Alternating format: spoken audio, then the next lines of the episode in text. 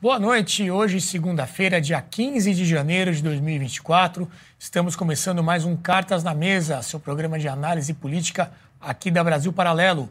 Eu sou Renato Dias e aqui comigo hoje no estúdio está o Christian Lobauer. Tudo bom, Christian? Hoje só eu e você aqui, né? Um prazer, firme.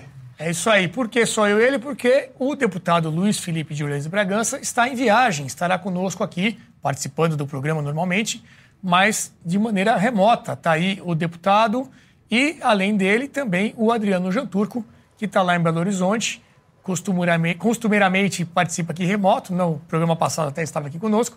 Então hoje teremos aí o Adriano e o Luiz Felipe conversando conosco aqui de maneira remota.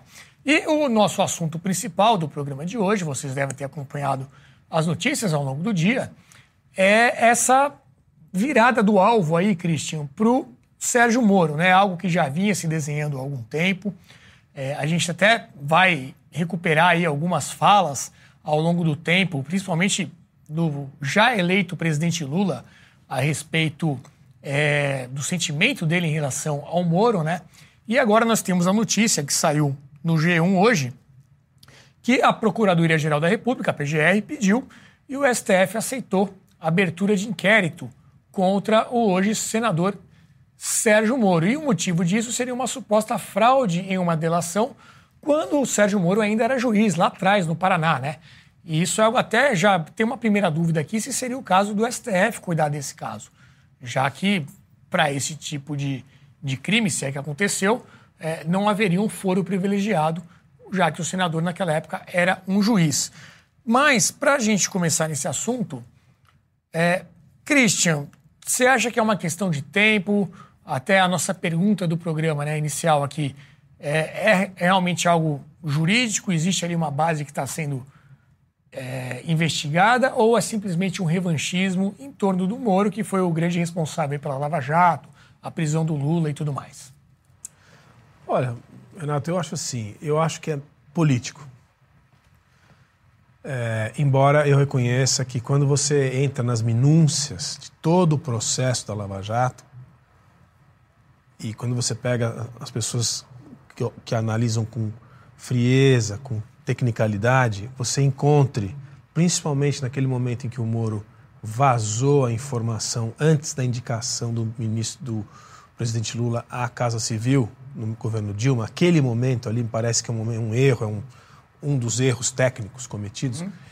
Então, assim, você sempre vai encontrar algum tipo de irregularidade, você pode encontrar na história recente ou da República inteira, vários processos. O fatiamento da Constituição pelo Lewandowski Sim. em 2016, e quanto você quiser. O fato é, é que, desde que o, o, o ministro, o juiz Moro, aceitou o convite para ser ministro, ele entrou numa seara que não era dele.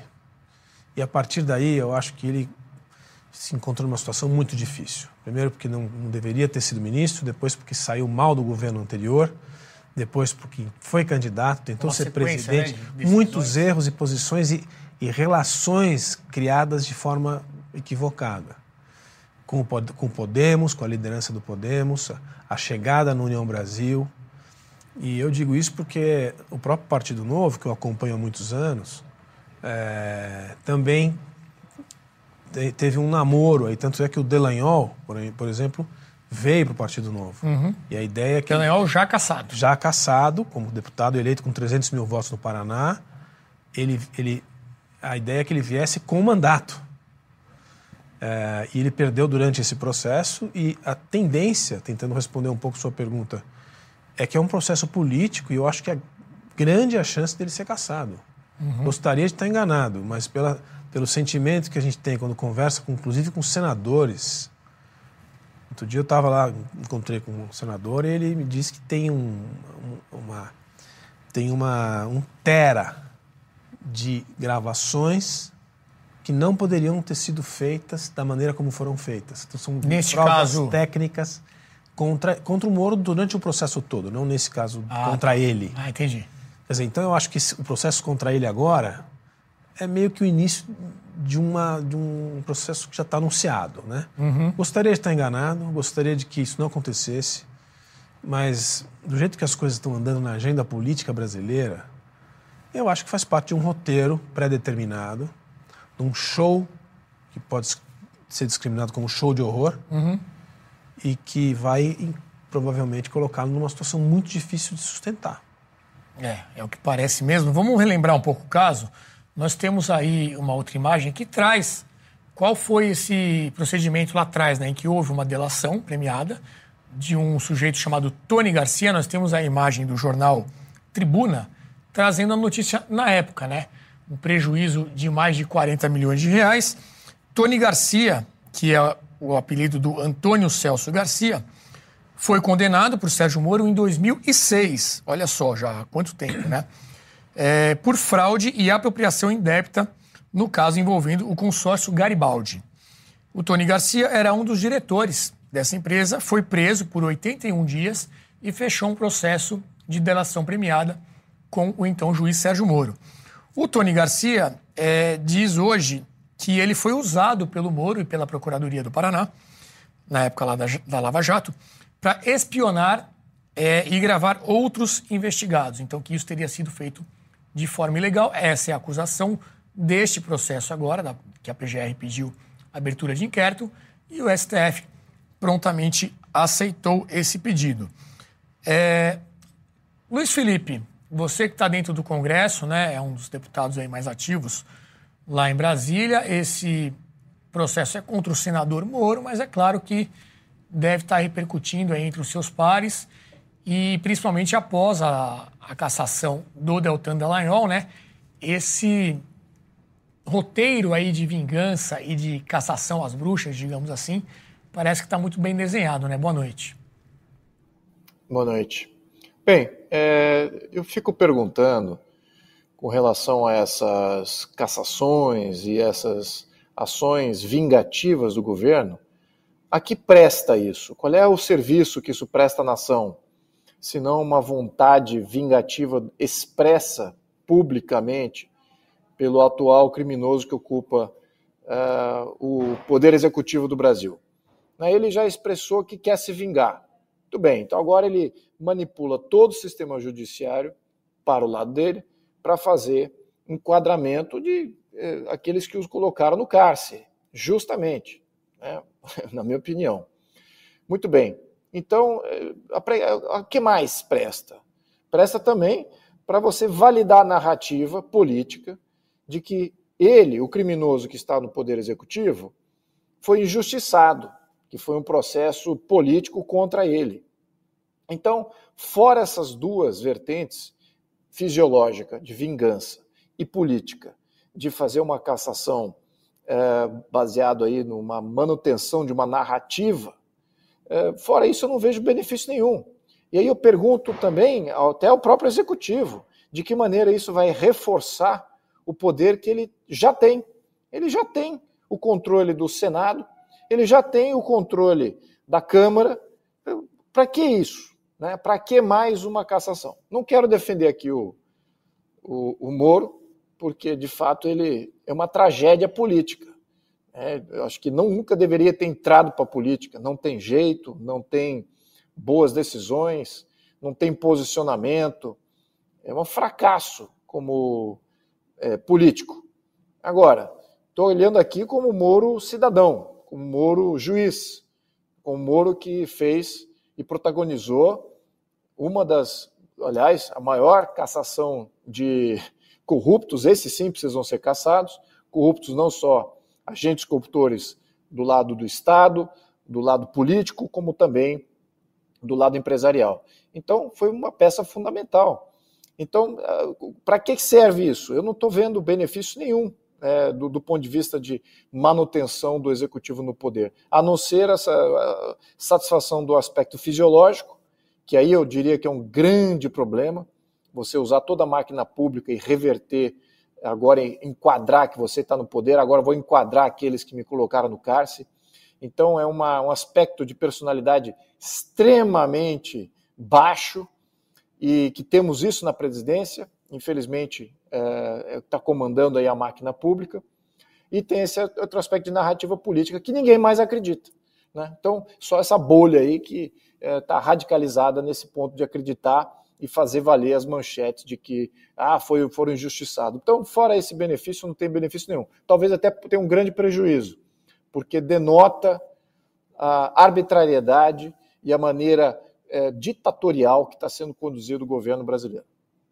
É, acho que o benefício para eles, né, na cabeça deles, pode ser também um grande recado para quem supostamente pode estar tá aí tentando combater a corrupção. Olha, não mexa com a gente que olha aqui o que pode acontecer com você lá na frente, né? É, o Jean Turco, essa decisão, né, esse pedido que foi acatado pelo Dias Toffoli, que foi quem tomou essa decisão lá no STF de abertura de inquérito, é, foi uma recomendação, como eu disse, da PGR, baseada em informações prestadas pelo ex-juiz da 13ª Vara de Curitiba, que entrou, que estava lá recentemente, aquele é, Eduardo Apio, também conhecido como Lul 22, né, que fazia aquele tinha a senha do sistema Sim. judiciário é, Lula 22. Ficou pouco tempo ali na vara de Curitiba, mas o, o suficiente para reunir essas informações que foram usadas como base do pedido da PGR para abertura deste inquérito. Vamos colocar a manifestação do Sérgio Moro no Twitter, se defendendo sobre isso. Ele tweetou isso hoje um pouquinho mais cedo aqui.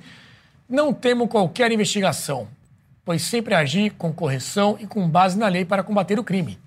Mas lamento a abertura de inquéritos sobre fatos de quase 20 anos atrás e ao qual minha defesa não teve acesso com base nas fantasias confusas de um criminoso condenado e sem elementos que a suportem.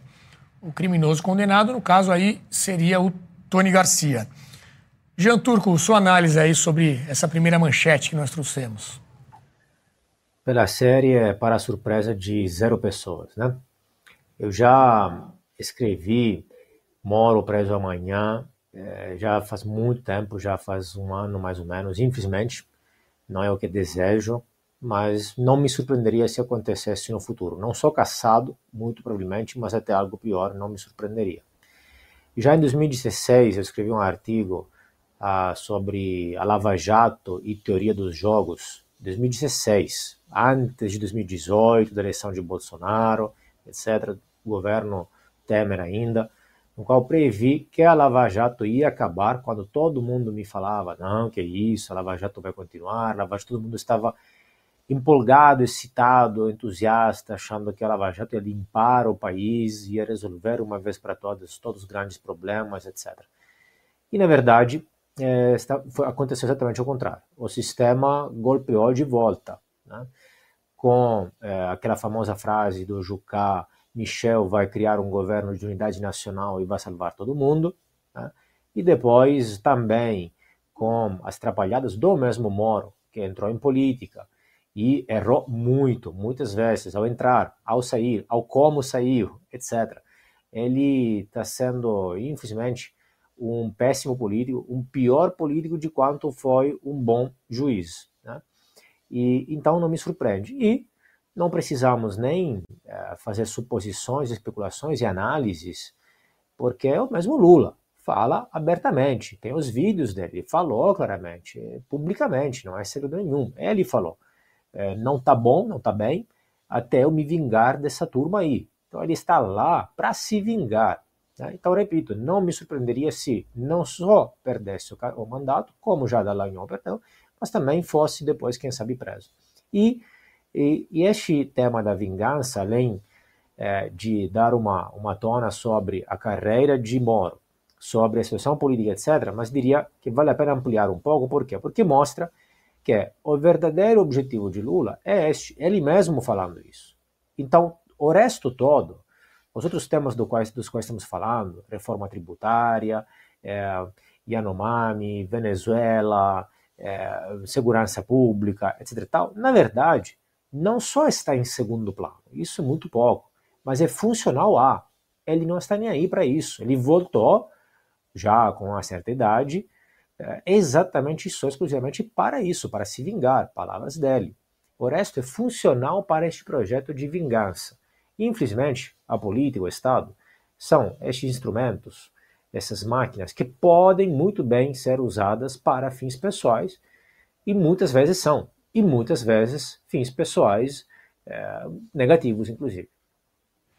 É, então, deixando bem claro aqui, né? Agora é um novo processo contra o Sérgio Moro, um novo inquérito aberto no STF, por esse caso lá de 2006, é, enquanto que existe ao mesmo tempo um processo de cassação, né? Contra a, o senador Sérgio Moro, supostamente teria cometido abuso de poder econômico na sua candidatura, porque todos devem lembrar, primeiro o Sérgio Moro seria um candidato à presidência da República, foi para o partido Podemos com esta bandeira, com este plano. É, gastou muito dinheiro nessa campanha como candidato a presidente da República, que, que tem um teto de gastos, digamos assim, maior do que das outras candidaturas. Depois ele viu que essa candidatura era inviável no meio do caminho, acabou trocando de partido, foi para a União Brasil e trocou também o cargo para o qual estava disputando. Foi para a disputa do Senado.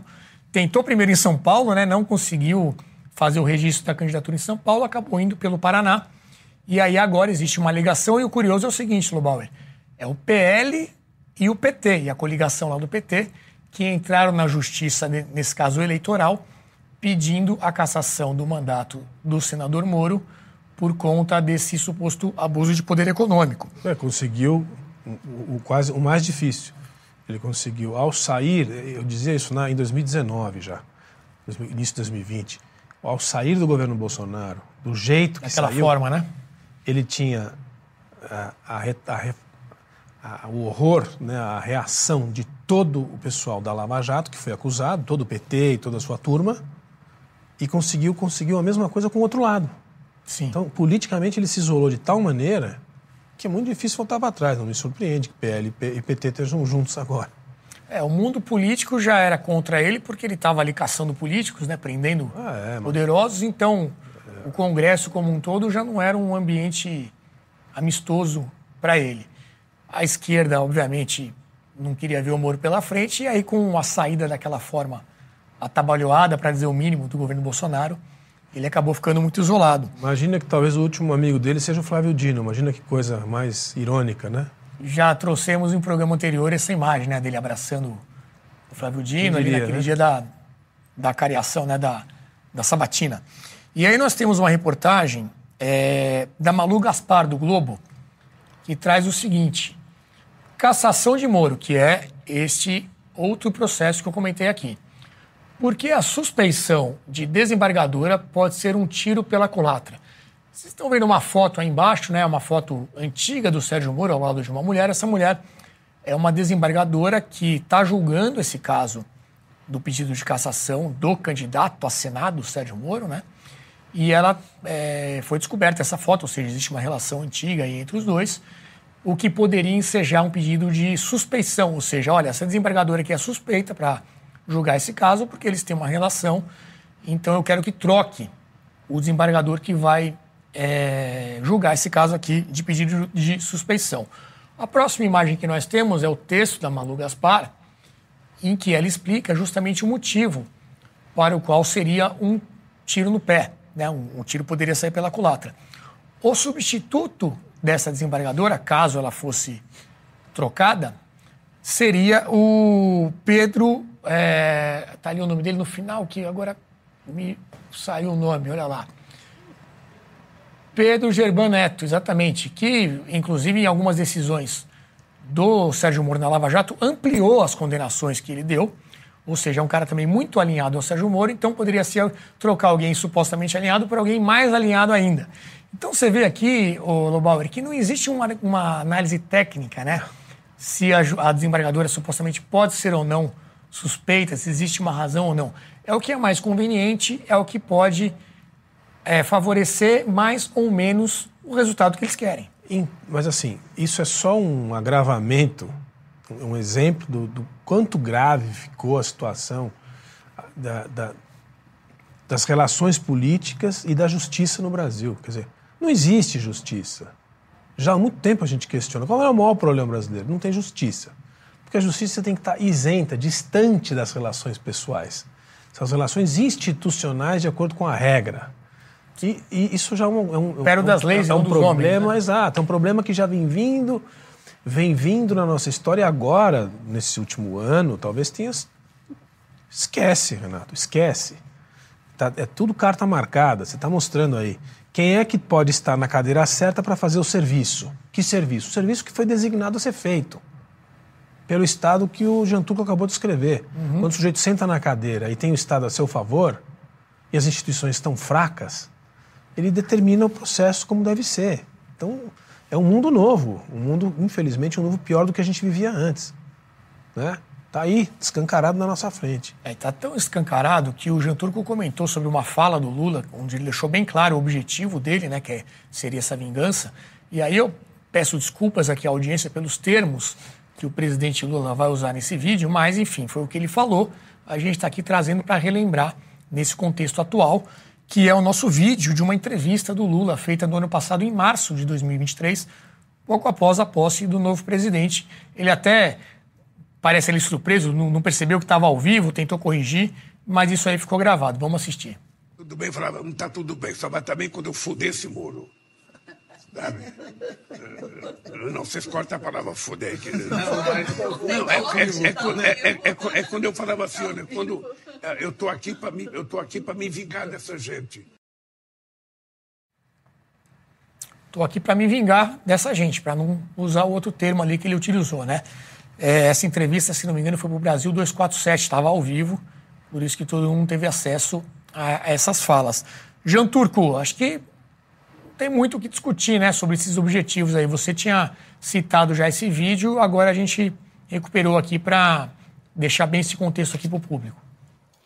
Pois é, notar que é engraçado que é para ele o problema, ele pede para cortar aquela palavra, né? Porque o problema é a palavra fuder, né? O problema não é a vingança, o conceito todo, o problema é a palavrinha. Agora o conceito que passe mesmo, que seja publicado, ele repete inclusive, é assim.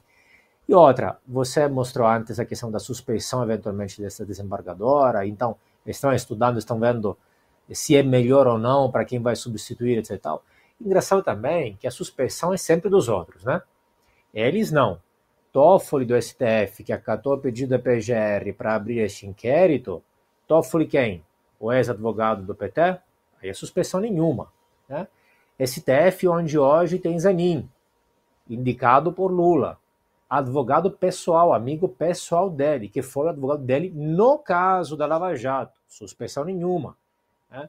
Pessoas, juízes que têm a mulher que trabalha no escritório do outro, no escritório de empresas. Suspeição nenhuma.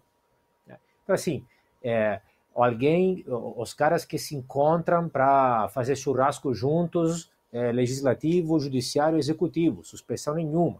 Que se encontram nos aeroportos é, Brasil afora, suspensão nenhuma. É, um deles que fala abertamente que o presidente está lá hoje graças a ele. E o STF de forma geral, suspensão nenhuma. Suspensão sempre dos votos. É, e a Carla Margarete manda aqui uma pergunta no nosso chat. Quem é o suplente do Moro, caso ele seja caçado? Né? Nesse caso aqui, Carla, haveria uma nova eleição para senador lá no Paraná. Por isso, inclusive, que você tem o PT e o PL a favor dessa mesma decisão né, de cassação do Moro. Abriria um novo, um novo pleito. O PT, provavelmente o nome que se cogita a disputar seria o da Gleisi Hoffmann, que é lá do Paraná que atualmente é deputada e é presidente do PT, ou presidenta, como eles gostam de falar, né? É, do lado da direita, do PL, em tese, o candidato natural seria o Paulo Eduardo Martins, que foi o candidato da eleição, acabou perdendo para o Sérgio Moro. Houve até uma, muita polêmica por conta das, das, pesquisas divulgadas na véspera da eleição, que colocavam o Paulo Eduardo lá embaixo no, no, nas intenções de voto, e muita gente acabou votando no Sérgio Moro pelo voto útil para tirar o Álvaro Dias dessa disputa. Então, a não ser que arrume alguma coisa contra o Paulo Eduardo Martins também, seria a disputa, então, entre o Paulo Eduardo e a Glaze para ocupar essa vaga, caso o Moro realmente seja caçado. É, enfim, essa informação até o momento. A gente sabe que no Brasil tudo muda, mas é, em tese haveria uma nova eleição lá no Paraná. É, eu queria mostrar uma outra imagem antes de chamar o Luiz Felipe novamente, ainda nesse contexto dessa fala do Lula que foi uma decisão do ministro Alexandre de Moraes sobre um pedido feito na época para que fosse investigada né, essa, essas falas do Lula sobre é, ir atrás do Sérgio Moro, se vingar do Sérgio Moro. É, Moraes arquiva pedidos para investigar Lula por declaração sobre Moro. Sem consultar a PGR, né, já foi logo ali de, de ofício, de cara, o ministro determinou arquivamento imediato das notícias crime de Rogério Marinho, senador da oposição, Rogério Marinho, e Nicolas Ferreira, o, sena, o deputado lá de Minas Gerais. Então houve a tentativa. Às vezes a gente fala disso, né? É, poxa, a esquerda ela tem muitas vitórias na esfera judicial porque eles são muito ativos, eles peticionam, eles vão atrás, eles sabem jogar esse jogo. Mas aqui é um caso em que a oposição à direita fez isso, fez o, o que estava ali ao seu alcance, mas logo de cara o ministro Moraes negou o procedimento é, desse pedido. Luiz Felipe, mais uma vez eu te peço a visão aí como deputado, né?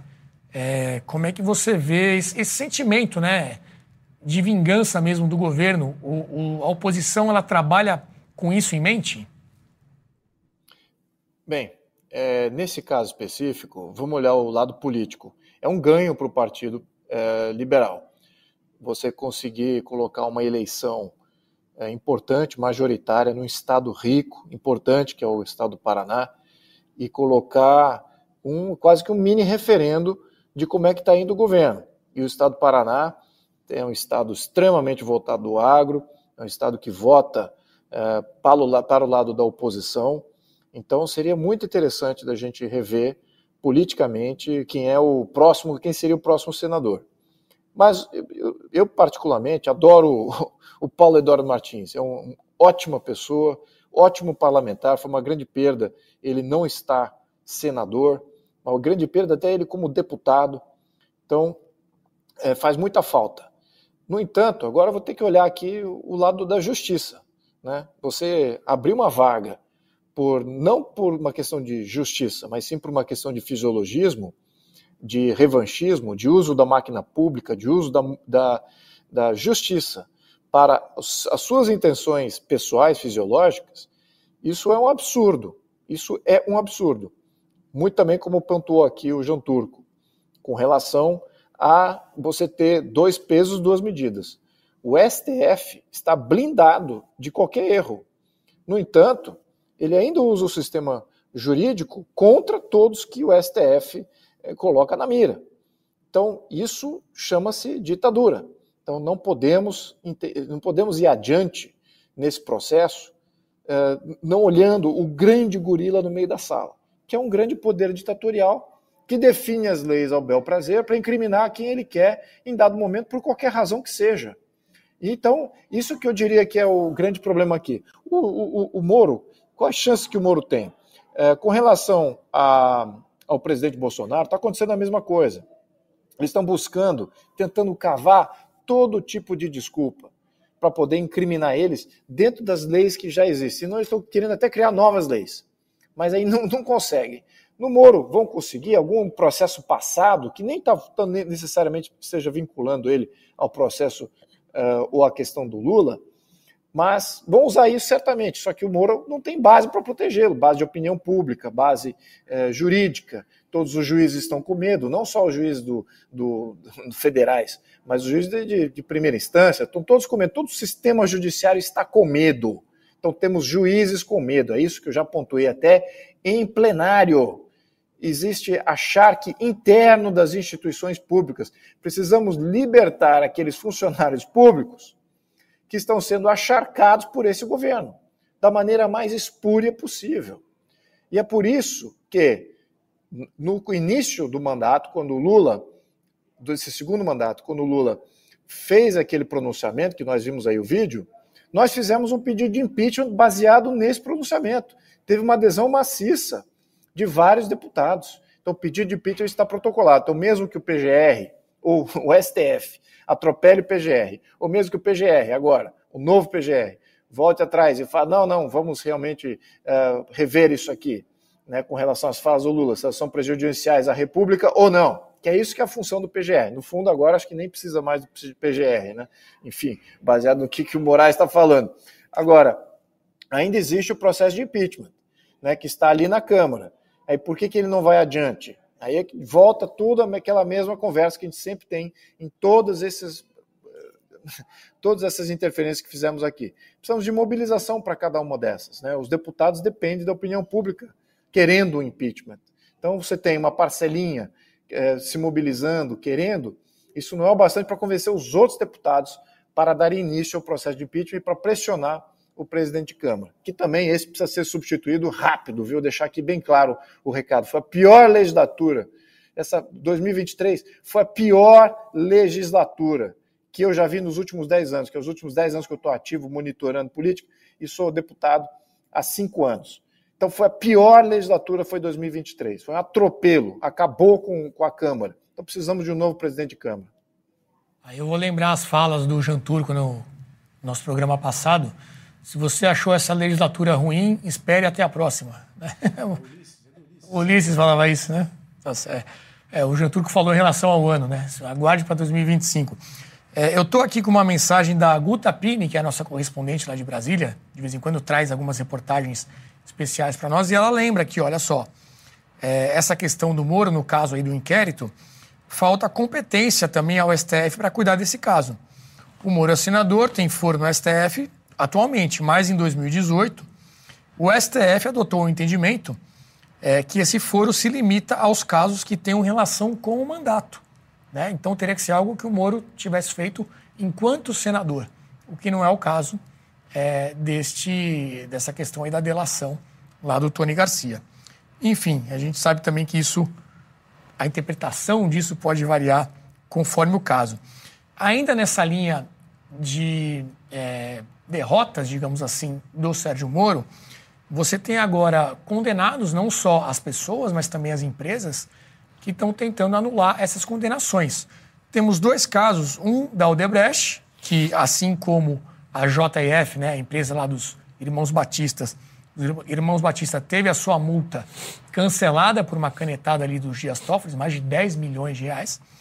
Agora a Odebrecht também, segundo a Folha de São Paulo, segue a JF e pede a Toffoli a suspensão de multa da leniência, que foi o acordo lá que eles tiveram, tiveram é, tinham feito assumindo né, que é, houve crimes e tudo mais.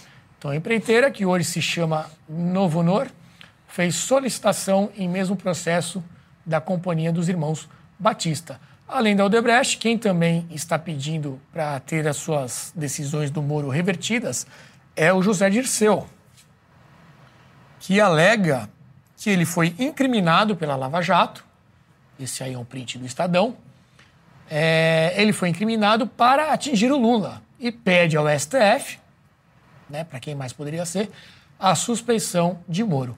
O ex-ministro da Casa Civil acionou o Supremo para tentar anular a condenação que somam as condenações que somam 32 anos. É, não que ele esteja preso, né? Está solto, mas ele tem essas condenações aí de 32 anos. Christian Lobauer, dá um desânimo? Você poderia incluir a matéria, na matéria também os 24 anos do Vacari, também foi cancelado. E se for para ficar, Mônica mais, Moura. ficar mais deprimido, você pode colocar o histórico do Sérgio Cabral, que aliás já está fazendo campanha no Instagram para ver se se candidata a deputado federal em 2026. Quer dizer, então assim, é, o que, que nós vamos dizer, né, Renato? Eu acho que a gente tem que tentar aqueles, fazer aquele exercício permanente de encontrar agenda positiva e ser, ter esperança e ter e ver as coisas de uma maneira é, sempre de transformação, mas assim, é um quadro muito preocupante, realmente. Muito preocupante. Acho que ah, tanto as questões, todas essas figuras aí, que você liberou um, vai liberar todos. Tem uma fotografia, algumas fotografias da União Soviética, do, do início, com Lenin. Quando chega o período Stalin, eles vão apagando as fotografias, né? vão maquiando as fotografias, e, e a história vai mudando, né? a história uhum. oficial e, nas devidas proporções, é mais ou menos o que está acontecendo aqui. Eles estão reconstruindo a história, reescrevendo a história. Se continuar assim, a Lava Jato vai ser praticamente vai deixar de existir. Aqueles depoimentos e aqueles vídeos do Palocci contando tudo o que aconteceu, com cifras de, de recursos na conta. Dinheiro de, devolvido. Os 6 bilhões de, de, de recursos devolvidos que estão aí num limbo tudo isso vai ser apagado. Ou daqui a pouco a gente vai ter que devolver de novo para Porque Pode ser que devolva para os próprios. Aquele gerente da Petrobras que devolveu 100 milhões de dólares deve estar, deve estar ansioso para receber os 100 milhões dele de volta.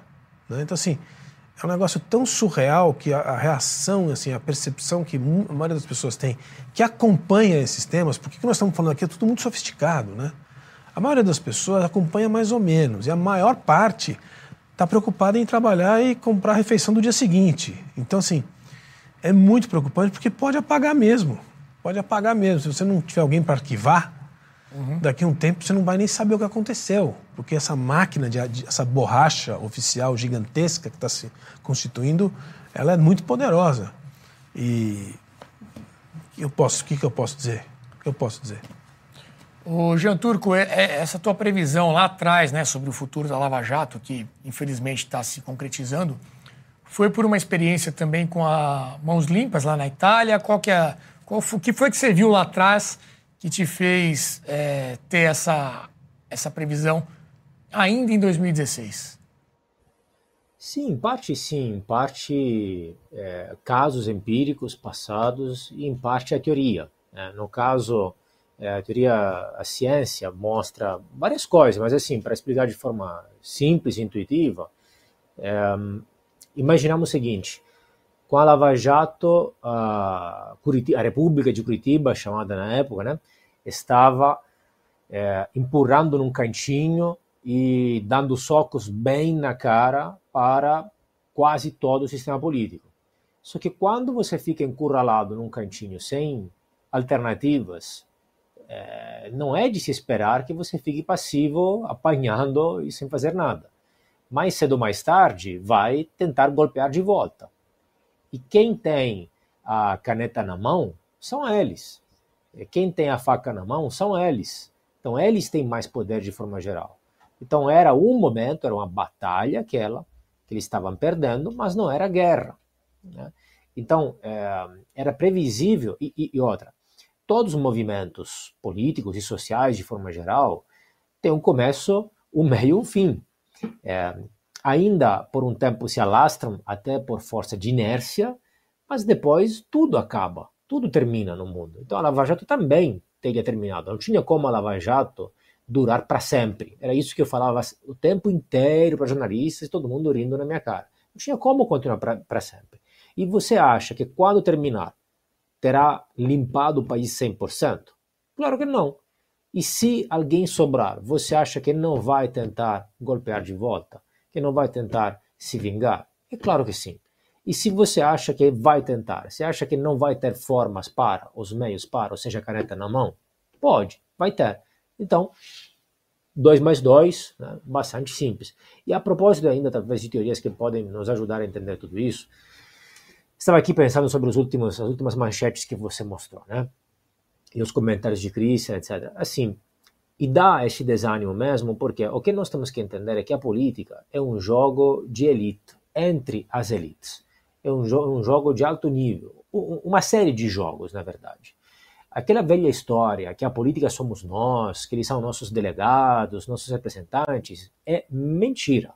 Isso faz parte da teoria democrática mas a teoria das elites mostra que é exatamente o contrário. A política é um jogo de elites, um, um jogo entre eles, de alto nível. É, nós temos sobre isso o mesmo tipo de proximidade, o mesmo tipo de controle que temos é, sobre as questões entre atores e cantores e jogadores famosos, ricos, que vivem a vida deles em mansões, helicópteros, jetinhos privados, etc. Só que, obviamente, tem uma repercussão em cima da nossa vida muito mais forte, muito mais impactante. Mas nós, é, é, é um jogo entre eles, entre elites políticas, elites econômicas, elites culturais, elites dependem de país para país, de momento histórico para momento histórico, às vezes há etnias diferentes que se contendem o poder, é, grupos religiosos diferentes, famílias, etc, tal, diferentes, etc. Mas é um jogo entre elites. E nós súditos que sofremos a política, é, 99% dos casos. E, e, e somos é, geralmente impotentes. Daqui essa sensação de desânimo, de impotência, de não conseguir mudar as coisas, de cansaço também. Porque Os mais velhos viram essas coisas é, várias vezes, não é a primeira vez. E de desilusão. Desilusão já é mais né, peculiar, porque desilusão é coisa de quem se ilude né, ainda com política, talvez uma criança, um adolescente. Mas porque nós temos muito pouco a fazer, na maioria dos casos. Só, só raramente, em pouquíssimos casos, a população consegue realmente impactar, reverter as coisas. É, no grosso e de forma geral, quase sempre, 99% das vezes, é um jogo entre elites. Hoje, com o sistema democrático, aparentemente é, o povo manda, o povo vota, etc. Isso, claro, que em parte tem é, um impacto maior que nas, nas autocracias, nas, nas, ditaduras, com certeza, maior que no passado. Mas ainda assim, as elites permanecem. As elites, na verdade, quando eu falo de elite, não falo de elite econômica, eu falo de elites políticas, culturais, etc., de várias elites. As elites cracaram a democracia, conseguiram é, é, usar a democracia para um grande cientista político elitista, é, Michels, falava, elitista nesse sentido, falava: não somos nós a elegê-los, são eles que se fazem eleger. Ou seja, eles conseguiram usar a democracia, na qual aparentemente nós mandamos, para que, na verdade, eles continuem mandando como antes.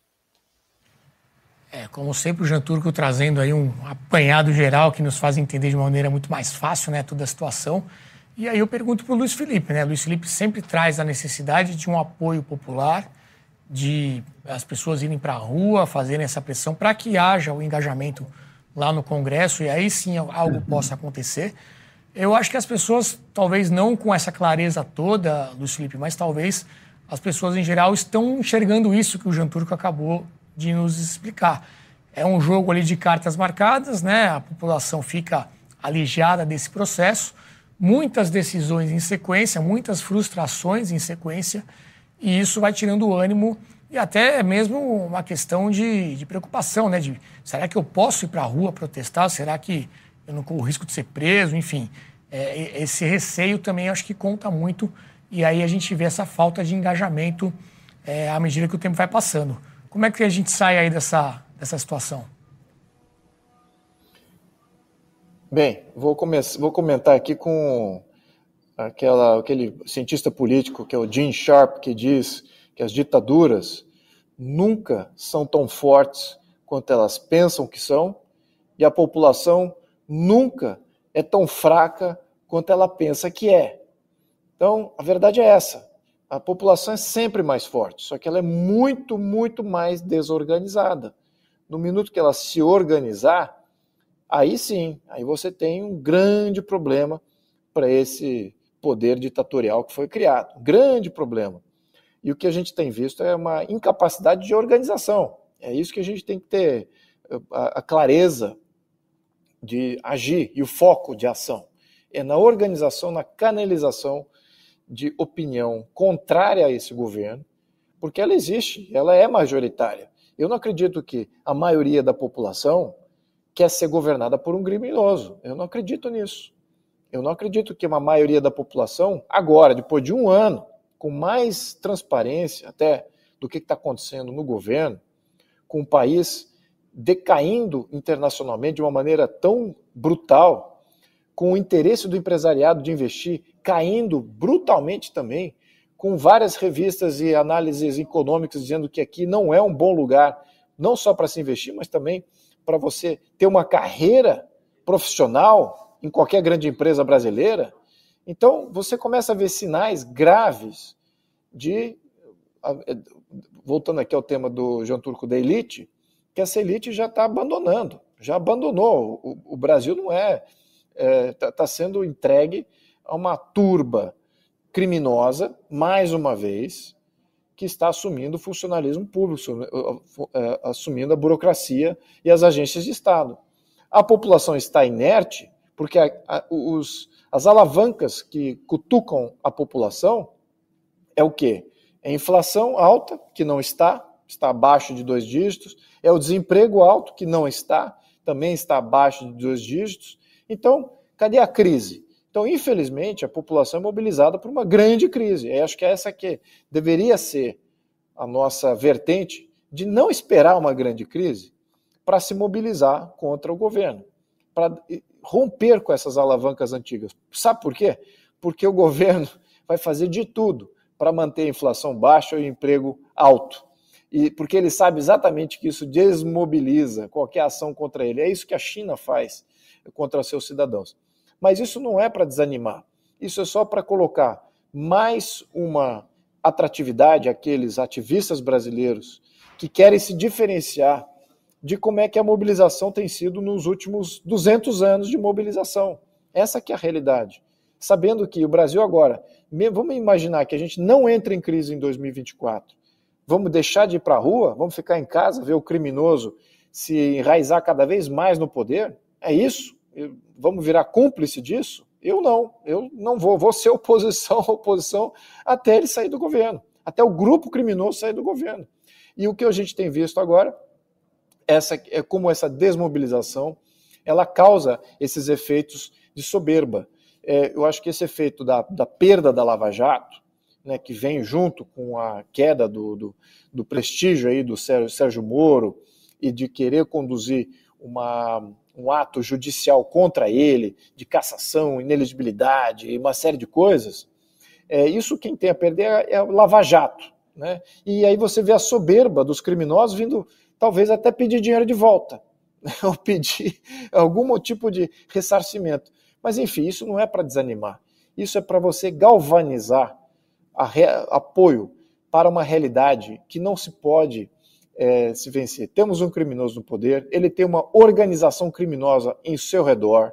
É contra isso que a população precisa se mobilizar. Não precisamos esperar de crise nenhuma. É isso que a gente tem que entender. Precisamos se mobilizar em torno do que é moral. E se a moral não está na sociedade, então ela não está em lugar nenhum porque certamente não está na política, não está nos poderes representativos, no Estado. Não contem com político, com organização de governo, com qualquer um que venha organizar para vocês. A população precisa tomar essa ação. É uma ação de sociedade, deixar isso bem claro. Por isso que a gente precisa sempre reiterar essa história. Né? A população é muito mais forte do que ela pensa que ela é. Muito bem. Por favor. Muitas coisas interessantes que o Luiz e o, e o Jean Turco falaram. Tem dois aspectos que eu acho que tem que ser colocados. O primeiro sobre as elites. A nossa história, enfim, ele colocou bem a questão das elites e a política é uma questão de relação entre elites em todos os locais, todos os lugares, diferentes elites e tal. Mas no Brasil, a relação entre as nossas elites e o Estado sempre foi nosso capitalismo de Estado, nosso desenvolvimento, nosso perfil de construção de país sempre foi uma aliança meio uh, unipolar, né? Uhum. E a gente teve nos últimos anos, nos últimos 40 anos, uma, um alinhamento dessas elites para um lado ou para o outro. Estou falando de banco, estou falando de indústria, estou falando de. Você tinha divisão. E o que eu tenho notado nesse último ano é que boa parte dessa, desse pessoal que ainda era oposição se calou. Então, por, depois de muitos anos, décadas, a gente tem quase que essas elites que querem ainda participar do jogo e conseguem cravar a sua ostra no Estado, estão satisfeitas. Uhum. E aqueles que não conseguiram estão desistindo. Essa é a diferença. Tipo, vou pegar o avião de ida, já estou velho, eu vou botar meu dinheiro lá fora, que é um grupo pequeno de pessoas. Apesar do Brasil ser grande e rico, é um grupo pequeno. Isso está acontecendo. E como se não fosse suficiente, o outro aspecto é que, quando a gente compara com os Estados Unidos, por exemplo, que também está numa situação bem difícil, talvez a gente tenha tempo de falar sobre isso, né? Quem serão os candidatos? Como é que a política americana está polarizada, etc. O problema é que nos Estados Unidos o Estado não tem tanta importância. Sim. A vida continua, as empresas continuam, as pessoas empreendem, o mercado é livre. Então, aqui, para qualquer coisa, qualquer movimento que você fizer, abrindo uma barraquinha de cachorro-quente, você depende do Estado. Então, por isso que é muito aflitivo. E, finalmente, o que acontecer em outros países da América Latina pode acontecer aqui. Então, assim, para não pegar o caso venezuelano, a única saída, Luiz, para a população se sentir de novo com energia para fazer alguma coisa é aparecer um Milley da vida na, no cenário político, uhum. que não me parece que apareceu nenhum. Aliás, o nosso Milley, em tese, foi o Bolsonaro. Então, para aparecer um outro que. E, e lá eles venha tiveram esse cenário de desemprego e inflação que o, que a, exato. o Luiz Felipe comentou, Exatamente. que acabou favorecendo verdade, o surgimento. Verdade. Então, assim, a gente teria que ter um, um movimento, é, uma figura quase populista do lado de cá, para compensar esse desânimo total. E aí é um, tem que ser uma figura que surge do nada, um novo Bolsonaro com um discurso meio arrebatador populista também. Porque se for uma pessoa lógica, com critério, com civilidade e tal, desculpa, não vai conseguir. É engolido. É. E independente, para fechar essa pauta né, do Sérgio Moro, independente dele ser caçado e ter uma nova eleição ou não, neste ano, em 2024, nós teremos eleições, eleições municipais, ou seja, para prefeito e vereadores. Tem essa eleição dos Estados Unidos também, que é muito importante. Mas aqui no Brasil, acho que essas eleições municipais já vão servir como um termômetro também, né? De aprovação Total. ou não. É, a gente conversava é... sobre isso. O problema é que se você pegar São Paulo, pelo quadro que se apresenta, que é a cidade de São Paulo, o terceiro orçamento do país, a maior cidade da América Latina, mais importante centro econômico, enfim. De, pelo jeito, o resultado vai ser pró-governo. Independente o vitorioso seja, na né? cidade vai ser pró-governo, o que já é um impacto muito grande. Mesmo que todas as outras capitais não sejam, o fato de São Paulo estar tá pendendo para ficar pró-governo já é um já é bastante desanimador, né? Vamos ver até outubro como as coisas se desenrolam.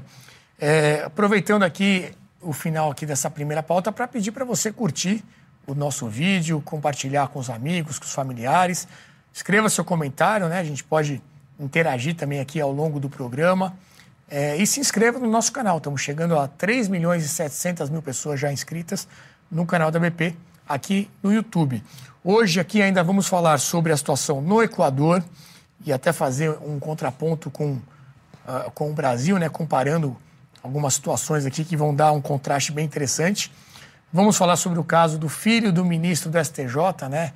Viralizou é, nessa última semana aquele vídeo do filho do ministro é, Benedito Gonçalves, que acabou agora sendo retirado das redes por decisão judicial. Temos uma nova, um novo quadro chamado Túnel do Tempo. Isso aqui vocês vão gostar. Vou trazer uma entrevista aqui que vai deixar muita gente assustada lá do ano de 1995, Christian. É, vamos falar também sobre a questão do povo Yanomami, os indígenas tão, foram tão defendidos no último governo, esse ano parece que estão um pouco abandonados. Vamos ver como é que está a situação deles é, atualmente. É, enfim, então, girando para a nossa segunda pauta, que é justamente essa questão do Equador. O negócio está feio lá, né? O presidente Daniel Noboa, que assumiu há pouco tempo, acabou de decretar estado de exceção.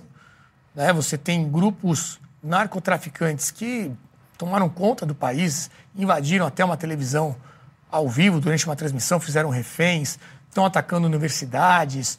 E o presidente resolveu enfrentar isso de frente, até se baseando, se inspirando na atuação do presidente de El Salvador, que é o Bukele, né?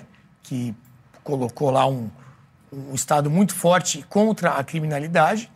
É, ele está enfrentando isso. Vamos lembrar que durante a campanha presidencial, um candidato oposicionista do então governo de esquerda foi assassinado por esse mesmo grupo de narcotraficantes.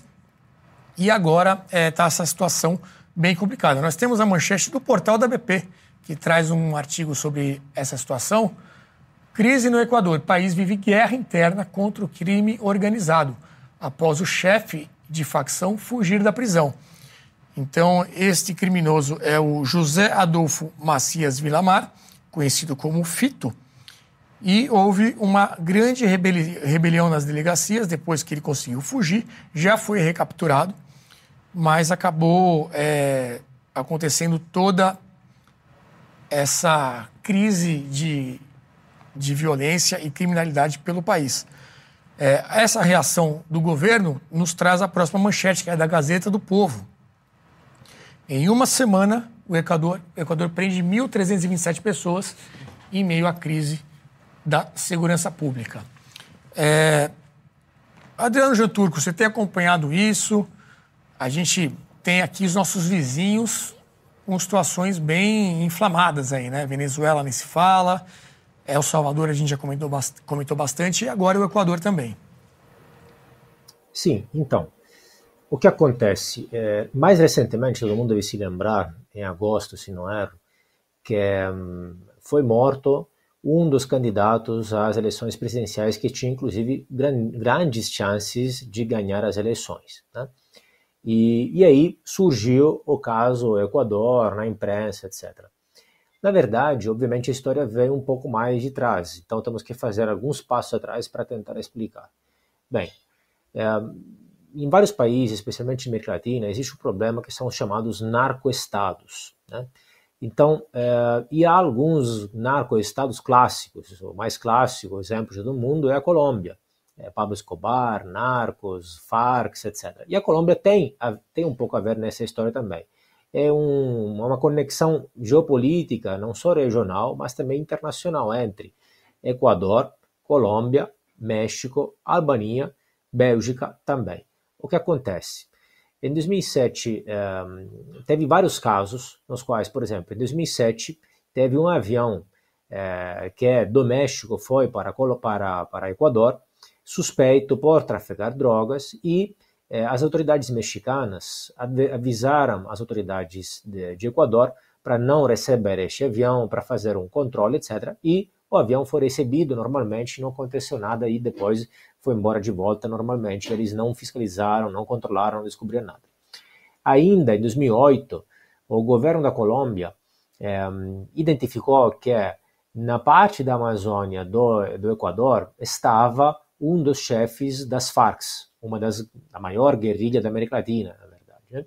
das Farc. E aí, em lugar de avisar as autoridades de Equador, decidiram é, intervir é, dentro das fronteiras de Equador, matar o líder, bombardear, inclusive, etc. Obviamente, as autoridades de Equador é, reclamaram, mas isso é muito indicativo do fato que a mesma Colômbia desconfiava de poder tranquilamente avisar Equador e tentar é, prender juntos com a Interpol, etc., porque já desconfiava que algo fosse, fosse, fosse, fosse pudesse acontecer.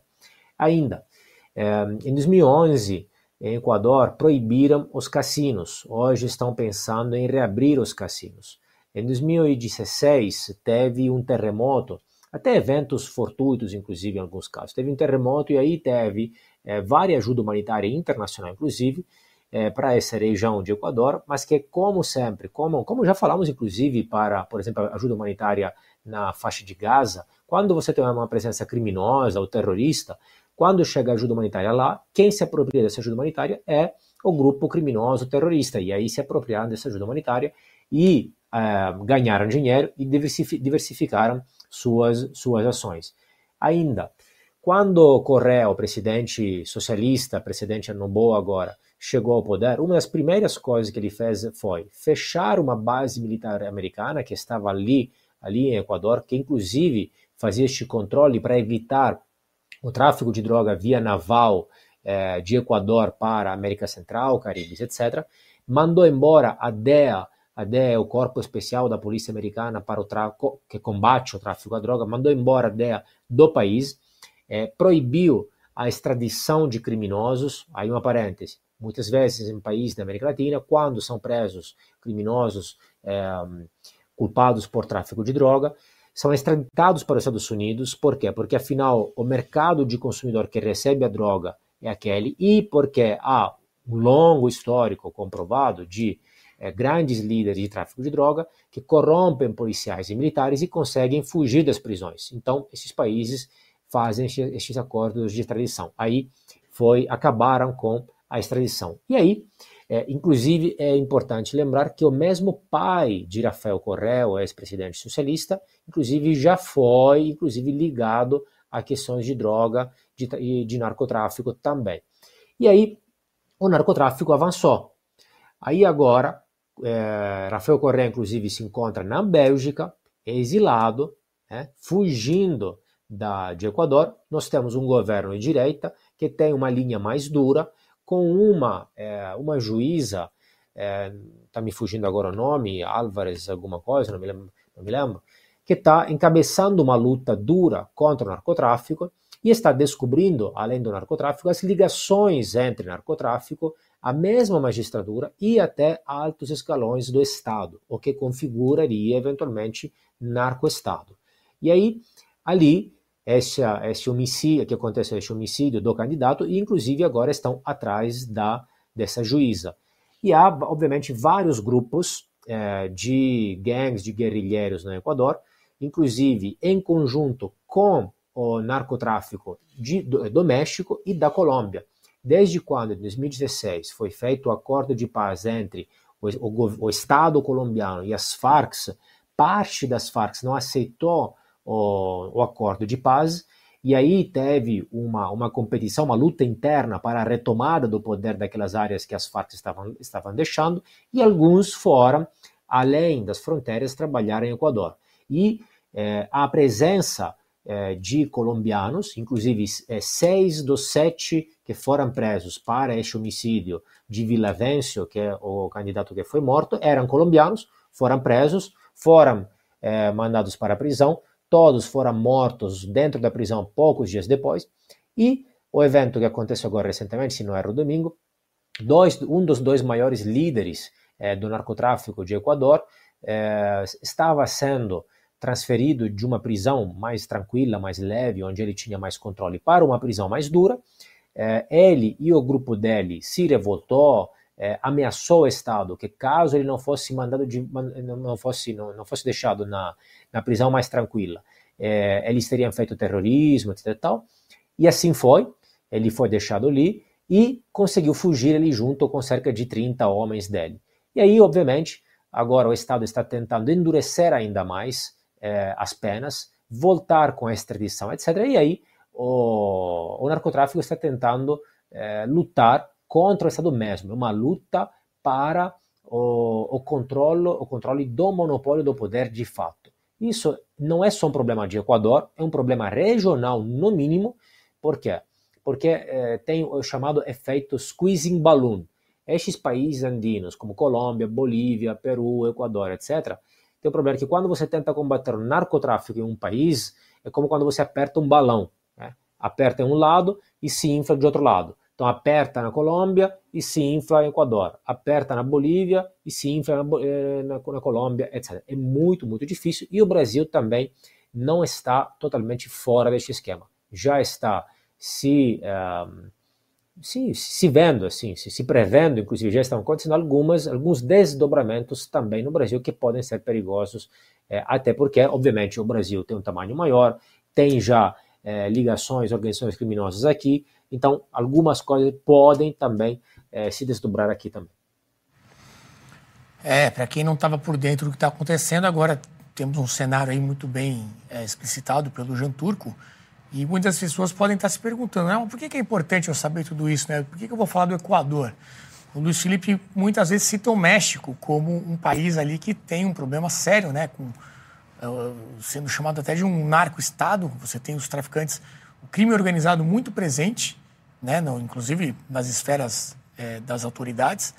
É, e aí, Luiz Felipe, eu te pergunto, né? Você cita sempre o México, mas a gente está vendo cada vez mais nossos vizinhos aqui mesmo, na América do Sul, é, tornando bem explícito né, esse, essa tomada de poder, basicamente, com assassinatos, com estado de exceção, estado de sítio. Você acha que o Brasil está protegido disso? Está mais sério do que a gente consegue ver? Qual é a tua visão sobre esse assunto? Olha, eu espero que a minha visão, minha opinião, seja só minha e que não seja a realidade, mas de acordo com a minha análise, é, o que estamos vendo na América Latina é a tomada do poder sistematicamente por um poder organizado transnacional, que chama-se narcotráfico. E para você combater esse poder transnacional, a primeira medida, primeira medida que precisa ser tomada é declarar o narcotráfico como inimigo do Estado. E isso não está sendo feito no Brasil. As Forças Armadas se negam a dizer que o narcotráfico é o inimigo do Estado brasileiro. E olhando geopoliticamente todos os nossos vizinhos, a falência dos estados vizinhos nossos é exatamente pelo narco-estado pelos narcotraficantes como força transnacional. É isso que o Jean Turco apontou aqui. Se aperta de um lado, ele espreme para outro. Ou seja, você aperta ele em um país, ele foge para outro país. apertou no outro país, ele foge para o outro país, até ele encontrar um país em que ele é o poder dominante, em que ele é ele exerce o monopólio da força. O México é exatamente isso. As forças armadas do México são risíveis comparadas às forças armadas dos narcotraficantes. A mesma coisa na questão da Colômbia. A Colômbia elegeu um narcotraficante, elegeu um narcotraficante, chefe de guerrilha, como assim como a Nicarágua. Então você tem é, uma força aberta, visível, e você vê as instituições brasileiras simplesmente negando de sequer nomear como inimigo. E veja o impacto disso, ou o impacto de você se omitir com relação a isso. Até o início desse século, os Estados Unidos tinha como inimigo declarado o narcotráfico, combatia o tráfico, tinha ações e incursões em diversos países para combater guerrilhas, se diziam marxistas, mas eram guerrilhas mais, mais para o narcotráfico do que para implementar o comunismo. Então, o que acontece? Durante aquele período, até o início desse século, nós tínhamos aí uma força declarada dos Estados Unidos declarando o narcotráfico internacional como sendo um grande perigo para o Estado norte-americano. Nós não tivemos nada das nossas Forças Armadas. E aí suscita a pergunta. Gostaria de perguntar aqui aos generais do Exército Brasileiro. Gostaria de perguntá-los o que, que, eles acham dessa força transnacional. É uma força é, que as polícias internas é que devem tomar conta, elas não são forças que ameaçam o Estado brasileiro. Se eles começarem a vir com essa história, eu vou achar que eles têm um pezinho ali no interesse, ou já estão virando para o outro lado, viraram uma grande Farc institucional. É isso que é a minha preocupação. Espero estar totalmente errado.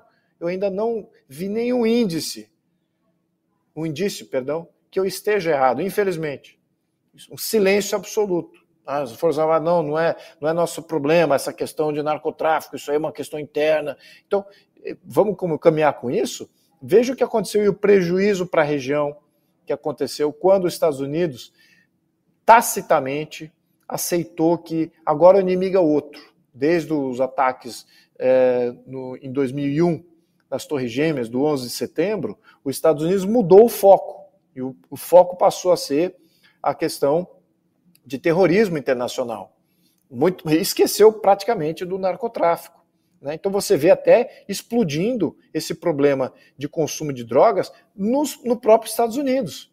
Você veja como é importante você declarar isso como sendo o inimigo do Estado, o inimigo do cidadão, o inimigo das instituições. Isso é importante. Vamos pedir, eu vou pedir sempre, quando estiver no Congresso, peço aqui publicamente, em rede pública, tanto nas minhas redes como também agora né, nesse canal, para que os generais se posicionem. Eles não podem permitir que isso assuma o comando do Estado, a não ser que eles já tenham parte, sejam parte interessada desse novo jogo. É isso que eu acho que é o pior problema que nós temos que, que, que combater. Se isso se tornar a, a, verdade, aí realmente temos um problema muito maior. Tá? Eu acho que não. Eu espero que não. Mas que há indícios de que uh, essa omissão gera problemas internos absolutos, sim, imagina o controle de fronteira. Quem é que está fazendo o controle de fronteira? Quem está fazendo o controle de fronteira é a Polícia Federal. Ou as Forças Armadas, o Exército nem quer fazer controle de fronteira. Eles agem para não precisar agir.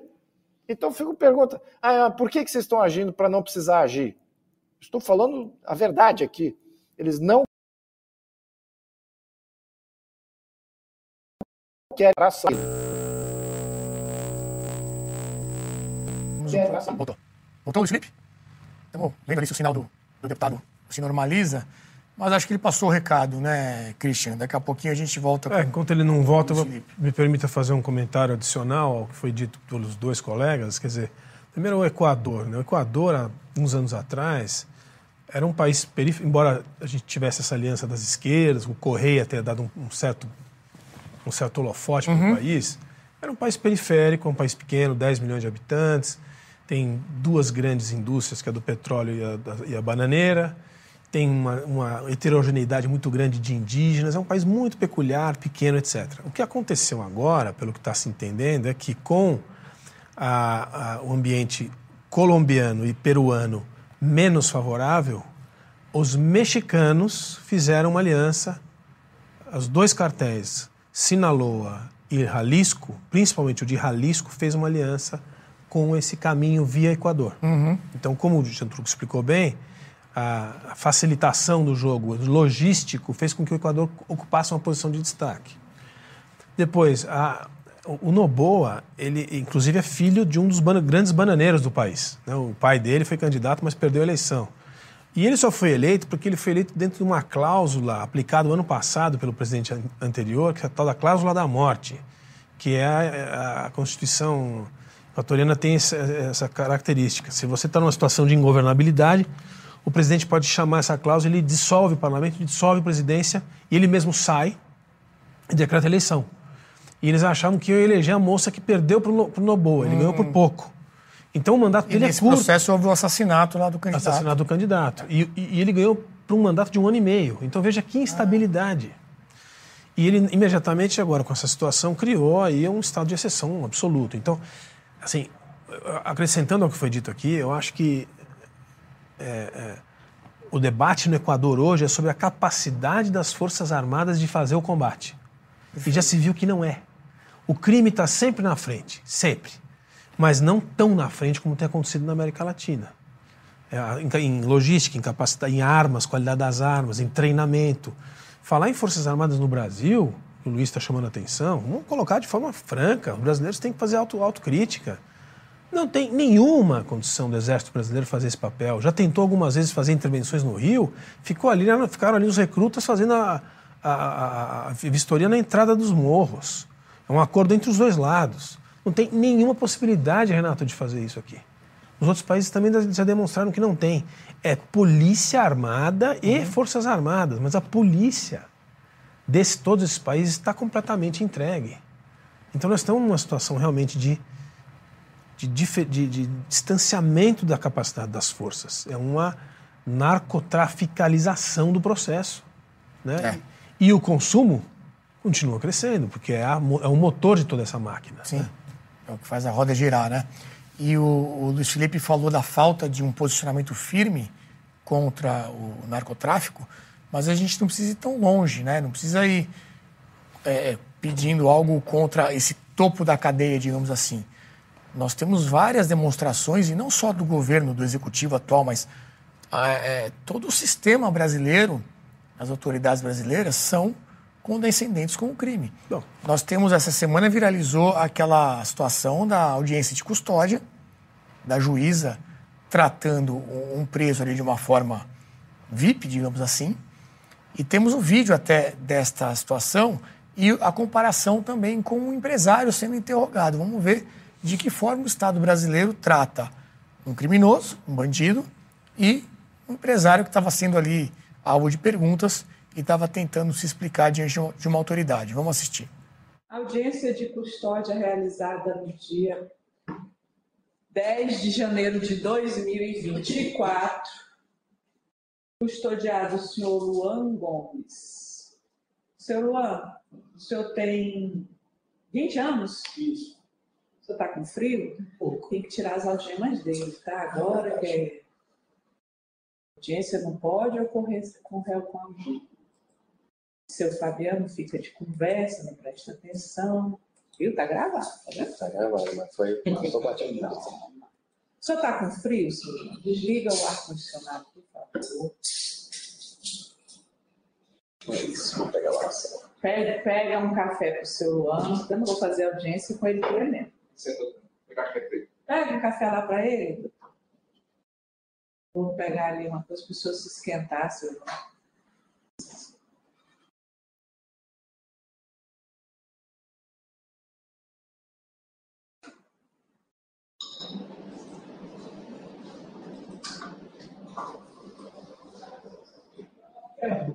Eu quero.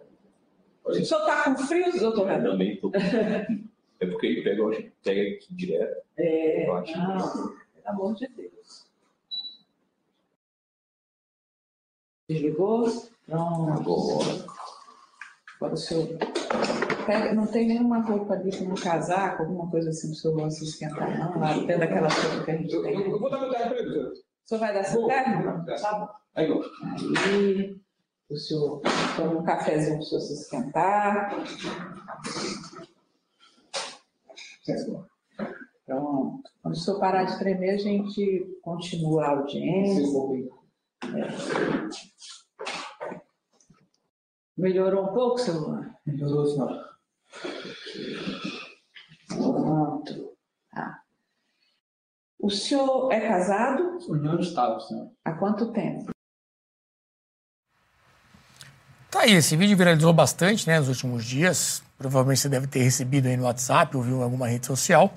A juíza é Alana Leitão Martins e ela foi homenageada pela OAB de Roraima. Nós temos aí a notícia do Globo mostrando que é, a OAB achou uma boa ideia fazer ali uma homenagem por sua atuação ética e humanizada nesse caso aí da audiência de custódia do Luan Gomes, de 20 anos. Daqui a pouco a gente vai ter a imagem aí do, do empresário sendo interrogado para ter esse, esse contraste né, da forma de atuação do Estado brasileiro com é, esse Instituto da, da Audiência de Custódia, que é tão é, é, questionado, né, Christian? E aí, mais uma vez, sempre que a gente fala de segurança pública, não tem como deixar de recomendar que você assista a nossa série Entre Lobos, que está disponível só para assinantes dentro da nossa plataforma. É um mergulho aí sobre todo esse problema de criminalidade, como é que as leis do país estão formatadas de uma forma que o crime compensa. Né? Acho que os números falam por si só. É, temos o, o Luiz Felipe de volta aqui com a gente. Vamos ouvir a opinião, então, do deputado, se ele quiser ainda complementar alguma coisa e acompanhar a opinião sobre este vídeo aí, que, eh, que certamente ele deve ter assistido também. Obrigado, está me recebendo de volta.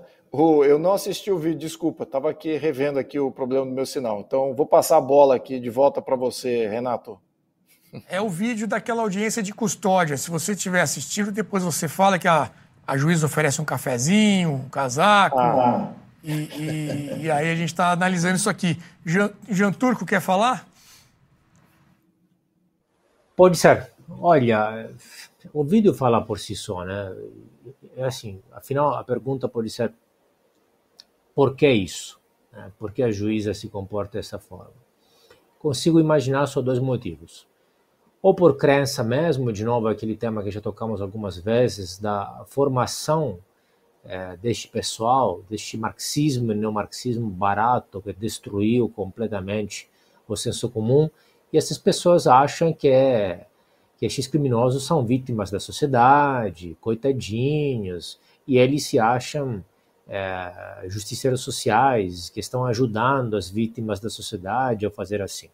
E realmente isso é muito provável, visto que a única coisa que escutam na universidade, na escola e desde quando estão na, na barriga da mamãe é essa.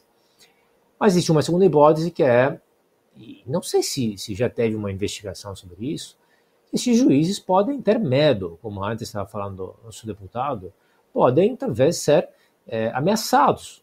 Né?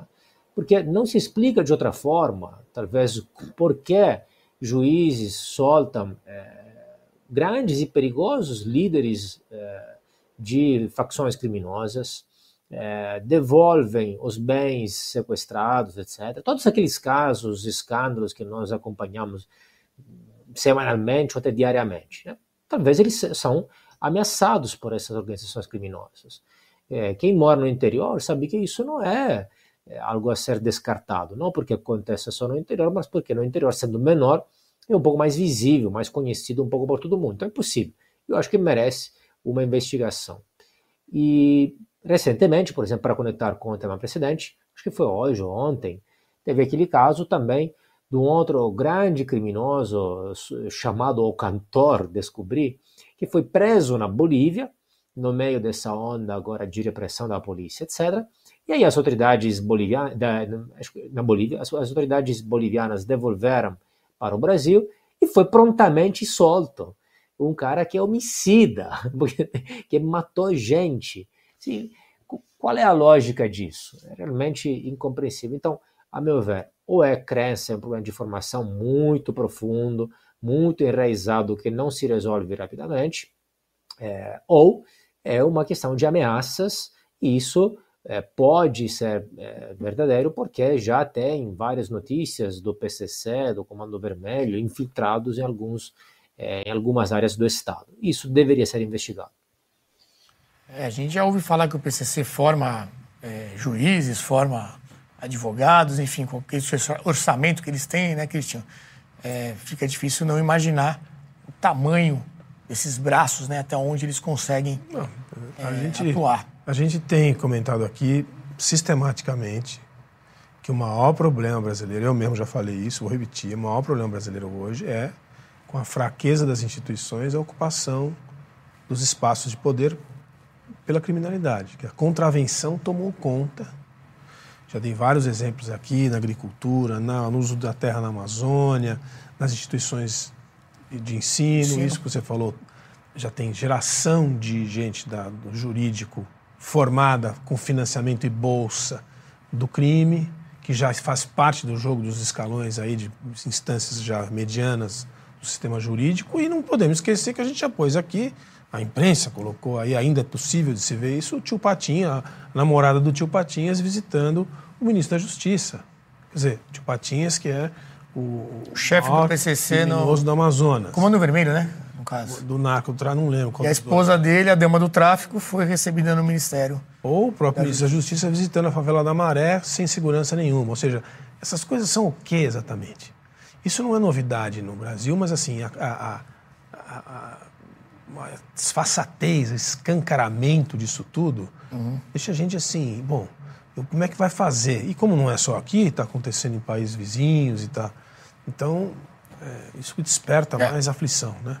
Tem esses casos em que a gente vê a justiça muito, digamos, benevolente, né? É, sem muita austeridade nas decisões, mas em alguns outros casos a justiça ela é bem rígida como, por exemplo, no caso daquele vídeo do filho do ministro do STJ, é, que nós temos aí a decisão da justiça que mandou retirar esse vídeo das redes sociais. Temos aí a manchete do antagonista que traz essa notícia que também repercutiu bastante nos últimos dias. É, acredito que todos tenham visto o vídeo do filho do ministro, estava passeando pelas ruas de Amsterdã, Christian, e foi interpelado por um TikToker que faz justamente esse trabalho. Ele encontra pessoas que estão passeando ali e começa a descrever as roupas, né, para perguntar qual é a marca, como é que a pessoa, qual é o estilo daquela pessoa e tudo mais.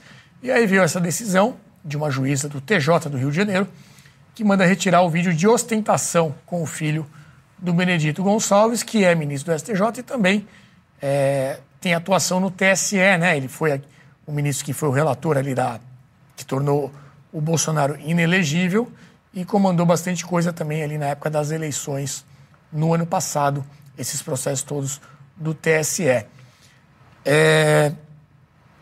Vamos lá, o Luiz Felipe, esse caso acho que você deve ter acompanhado também, e eu não tive acesso, pelo menos até o momento, para saber quem é que foi que pediu isso, né? A, a ministra, a, a juíza, no caso, ela deve ter sido provocada por alguém pedindo para tirar esse vídeo do ar. Agora, pelo que você enxerga assistindo ao vídeo, foi uma entrevista dada ali voluntariamente. Né? A pessoa, o, o filho, o Felipe Brandão, que é o filho do ministro, ele não foi constrangido, ele não ficou ali de forma nenhuma acuado, pelo contrário, parecia que ele estava contente ali de mostrar todo o aparato que ele estava vestindo. E veio essa decisão. É, você não acha que acabou trazendo até mais luz para esse caso, Luiz Felipe? Talvez a gente nem tivesse aqui falando disso, não fosse essa última decisão aí. Como é que você acompanhou esse caso? Bem, eu vou comentar antes no, no que me atingiu pessoalmente. É, e eu diria que esse vídeo foi excelente, foi ótimo, veio uma pena que foi removido ou está sendo pedido para ser removido, estão criminalizando aqueles que divulgam vídeo. Por quê? Porque isso tira o ímpeto de qualquer pessoa decente de comprar essas marcas, que são caríssimas. Então, todos nós sofremos, né, com, com, às vezes com pessoas que pedem esses presentes ou querem essas marcas, ou por acaso aqui família imediata tem sempre alguém querendo uma marca dessa. Bom, foi ótimo, porque todos que viram aquele, esse vídeo tirou o ímpeto de compra dessas marcas. Então, do ponto de vista pessoal, eu achei péssimo tirar esse vídeo. Agora, do ponto de vista do sistema jurídico, é pior ainda porque não há, não vejo justificativa nenhuma. Ele foi voluntário, como você muito bem colocou. É, e outra coisa, me pareceu até que ele estava né, ostentando, ok, isso não é crime, então ele também não estava cometendo nenhum crime em mostrar tudo aquilo que ele pôde comprar e que ele tem acesso uh, de poderio de compra de todas essas grandes marcas, etc. Então, é, por que usar sistema jurídico uh, e baixar um vídeo que supostamente não há crime nenhum, uh, não, não incrimina aquele que estava uh, divulgando o vídeo, ele não está cometendo o crime, talvez voluntariamente ele acha, pô, pegou mal. Eu acho que talvez até as próprias marcas tenham pedido para tirar esse vídeo exatamente pelo, pelo fato que eu mencionei anteriormente, porque tirou o ímpeto de compra de muita gente que percebeu quem era a pessoa e quais eram as marcas que ele estava portando. Mas, enfim, só podemos especular aqui o que está por trás disso. Enfim, é uma pena em vários níveis. É, Jean Turco, e algumas pessoas estão questionando até, né? É, pô, mas por que, que mandou apagar, né? Tinha algo ali que estava errado, que é, é, ele quer esconder o que se ele mostrou, até seguiu ali na hora, falou do negócio dele que acho que era venda de relógio. É, foi uma decisão que acho que pegou muita gente de surpresa. Eu estou tentando entender ainda a base jurídica disso e principalmente o que é que constava no pedido feito para fazer esse apagão né, da internet. Agora, já foi compartilhado, já está no WhatsApp de todo mundo. Você não vai conseguir fazer as pessoas desverem isso daí, né? Infelizmente. Aí me permito aqui de discordar veementemente de meu colega Luiz Felipe, porque, olha, por sorte que é, que é banir este vídeo, porque é uma coisa horrorosa, realmente queria desver também, além da brincadeira. Estava é, procurando aqui os dados agora porque me lembro é, de já ter visto o seguinte: a Google anualmente, não achei rapidamente, a Google anualmente solta um relatório mostrando em quais países, quais são os países que pedem para deletar mais conteúdo online. E o Brasil sempre esteve nas primeiras três, cinco posições, se não erro. Eventualmente o público pode conferir agora não achei. É, e, e é, a, o principal meio pelo qual o Brasil, no Brasil se pede isso é exatamente via judiciária. E este tipo de coisa. Né? E você vê que não há crime nenhum, evidentemente, mas que, obviamente, é o espírito corporativo. Né? Vale lembrar que este juiz que você citou, se não erro, é o mesmo do missão dada, missão cumprida. É o mesmo do tapinha nas costas com Lula. É, então, depois, é, uma colega de trabalho, talvez é, de próprio ímpeto, é, etc., vai, ou, ou não, não sei por, que, por quem foi solicitada, mas é, vai proibir este vídeo que mostra o filho do juiz. Além da cafunice e da falta de estilo deste sujeito aí, ainda mais gastando dinheiro para se vestir mal, a coisa mais brega do planeta Terra, aquilo, concordo com Luiz Felipe, então, que bom que pelo menos tira a vontade as pessoas ser tão cafonas, é, mereceria uma investigação, né? Porque e como essa pessoa tem tanto dinheiro assim, tinha um relógio de milhões, se não era, né? Não sei exatamente onde ele comprou, mas só o relógio já valia milhões. Assim como estes casos têm que ser investigados, é, de onde vem esse dinheiro. Assim como nestes dias também teve um caso de um policial que foi assaltado, não me lembro onde aconteceu, enquanto estava dirigindo seu carro, um Porsche, e um policial civil, se não erro, e desceu do carro e reagiu com a, com a pistola e, e acabou com, com o assalto. Policial civil com Porsche, não sei em qual país é, isso é normal e possa se permitir, com o salário de policial civil, um Porsche. Não sei se recebeu de presente, etc., mas que é estranho, no mínimo, é e que talvez mereça uma investigação, se talvez não ao nível judiciário, mas no mínimo ao nível jornalístico, né? porque curiosidade gera. está longe de ser normal. Ninguém é bobo, ninguém nasceu ontem. É, é mais provável que tenha alguma coisa por trás, em ambos esses casos, do que que seja limpo. Pode ser, claro, mas que seja averiguado. É, a gente faz um exercício aqui de imaginação, né? Se fosse o filho de alguém que estivesse do outro espectro político, certamente é, dá para imaginar que haveria uma investigação, haveria pelo menos um questionamento de como seria possível aquela ostentação toda, né, a origem desses recursos todos. E, é, e a, ele, diga. permita, ele, ele pediu para o vídeo sair porque ele sabe que tecnicamente ele não tem, não teria renda para isso. Vamos colocar. Coisa então, acho que a né? Receita né? Federal deveria fazer o papel dela. Ir lá pedir para o juiz cordialmente que mostre onde vem a renda dele, de onde uhum. vem a renda da família dele, como nós fazemos, todos nós. E quando você erra uma linha ou outra linha, você é punido severamente pela Receita. Né? Então seria bom que fosse para todos. Né? Uhum. Acho que é por isso. Talvez ele tenha ficado um pouco aflito de alguém, alguma autoridade da pública como ele, é, ter que, Tem que se explicar. explicar né? É. E, e, a gente destaca sempre aqui né, o papel da imprensa. Então a gente fala que muitas dessas decisões que a gente discorda, que a gente fica sem entender, muitas delas são legitimadas né, por uma cobertura que é feita de uma maneira mais favorável para um lado ou para o outro.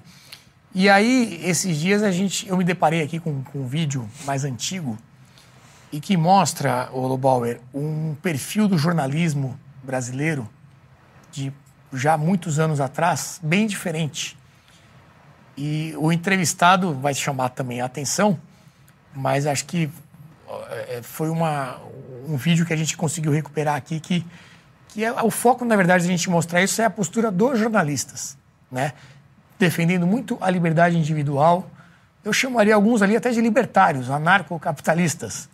E, e difícil imaginar uma atuação jornalística como essa nos dias atuais. Então, eu quero inaugurar aqui hoje a nossa sessão Túnel do Tempo, que a gente vai buscar trazer aí coisas do passado para tentar contextualizar e fazer um contraponto do que a gente vive hoje. Então pode rodar aí, a gente está sem vinheta ainda, foi algo, foi uma ideia que surgiu hoje ao longo da tarde, mas vamos assistir então hoje o nosso Túnel do Tempo com ninguém menos do que Paulo Maluf. Vamos lá. Uh, prefeito, o senhor não acha que o senhor exagerou um pouco na dose, que essa proibição é radical demais? Não. Às vezes eu sinto que o senhor tem prazer em proibir as coisas. Sabia? Por exemplo? Proibir, sabe, quer dizer, ditar normas de comportamento pessoal. Deixa Por exemplo, a pessoa fumar. Por exemplo, além de fumar, o que mais que foi proibido? O negócio do cinto de segurança, eu não, posso, eu não posso, eu tenho que andar com aquilo me amarrando. Eu acho que salva a tua vida. Mas, prefeito, mas eu posso decidir sobre isso, não posso? Prefeito, não, mas eu amanhã... acho garçons que não fumam e que trabalhavam nos pubs e que tiveram câncer no pulmão fizeram reclamação trabalhista contra seus Mas próprios... Isso poderia ser resolvido com garçons tabagistas servindo consumidores tabagistas, garçons não tabagistas. Eu posso lhe garantir que... Por exemplo, num voo, sentar do lado de um fumante, que eu acho que são pessoas mais agradáveis, menos tensas, do que do lado de um não fumante. Esse é um direito meu. Existe uma estatística álcool, na cidade álcool, de São Paulo. O álcool faz mal. O senhor, fez, o senhor vai proibir o álcool na cidade de São Paulo? Não se fume no restaurante, por quê? O direito de você se suicidar não lhe dá o direito de você assassinar o seu vizinho. E por que eu não posso ter um restaurante exclusivo para fumantes? Por quê? Então você vê ali que são trechos, né? São cortes feitos. Opa, acho que é. Ah, voltou a imagem. É um compilado ali, né? Não é o, a, a, conversa de forma é, fluida, mas é engraçado, né? Porque é, sem entrar no mérito, óbvio, você vê que, que, hoje em dia, né? Muita gente até deve estar surpreendida. Tá ali o Maluf defendendo a proibição é, do cigarro, né, do fumo em restaurantes. Quando essa lei foi instituída em São Paulo, ele era prefeito. Isso foi em 1995, se não me engano. É, e até a questão do cinto de segurança. Então, um jornalista ali questionando a liberdade de ter, poder andar no seu carro sem aquele negócio atrapalhando.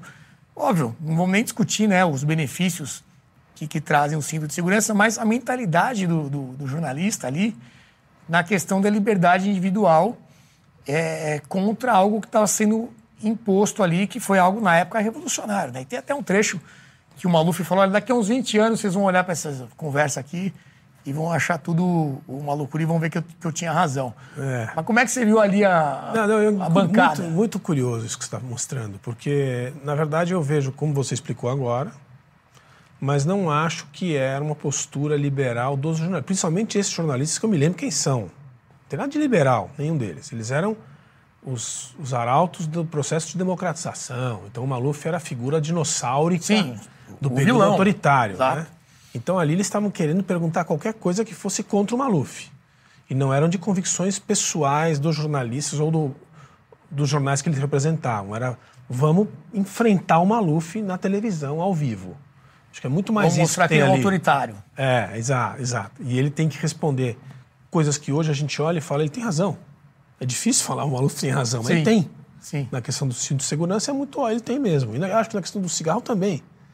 Mas eu acho que tem dois jeitos de você olhar esse- eh, esse quadro aqui que você mostrou. Eu acho que é muito mais.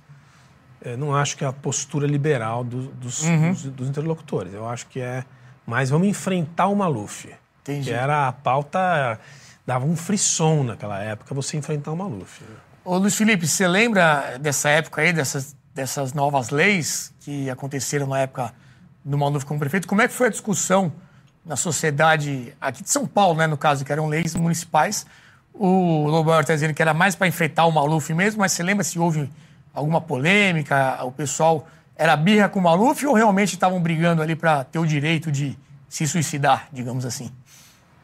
Olha, é, eu achei até uma troca de papéis ali muito interessante.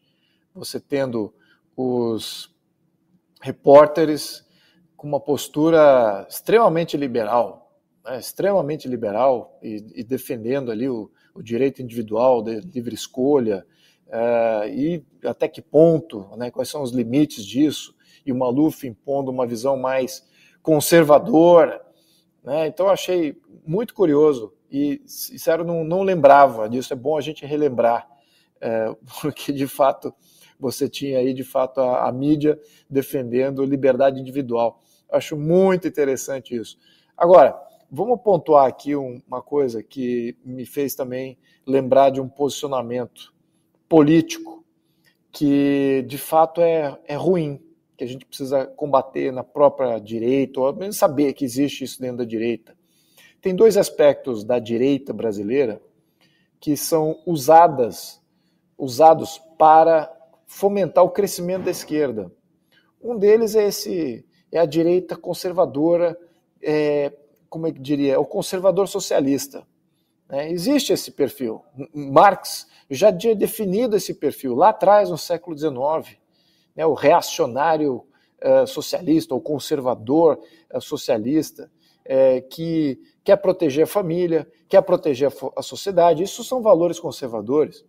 No entanto, ele usa de ação coletivista para defender o que seria o bem da sociedade, não uma- um posicionamento mais liberal. Né? Acho que tem um argumento liberal também para você defender um, um posicionamento mais de. para ele lograr sucesso nessa, nessa lei dele. Então, esse é um dos grupos, porque muito do estado social que vivemos hoje foi com o apoio desse conservador socialista né, que achava, ah, vamos fazer aqui então uma previdência estatal obrigatória, vamos fazer uma previdência, todo mundo quer previdência, então tá bom, é bom para a sociedade, bom para a família, bom. então vamos fazer isso, vamos fazer educação para todo mundo, vamos.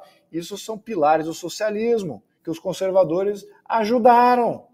Então temos que fazer aqui uma autocrítica. E acho que o Maluf preenche um pouquinho dessa, desse posicionamento. Né? Tem outro posicionamento que acho que o Lobauer vai lembrar que o Marx também já tinha apontado que é o burguês socialista, que é o Faria Leimer de hoje em dia. É o cara que está bem nos negócios, quer entender disso, paga absurdo de impostos, então que esse pagamento de imposto ao menos faça aí um Estado eficiente, faça aí uma entrega eficiente de serviços. né? Não é bem isso essa definição que Marx usou no passado, no entanto, é o burguês socialista, que é o Faria Leimer. Então você tem dois aspectos da direita, que um é do lado conservador, o outro é do lado liberal.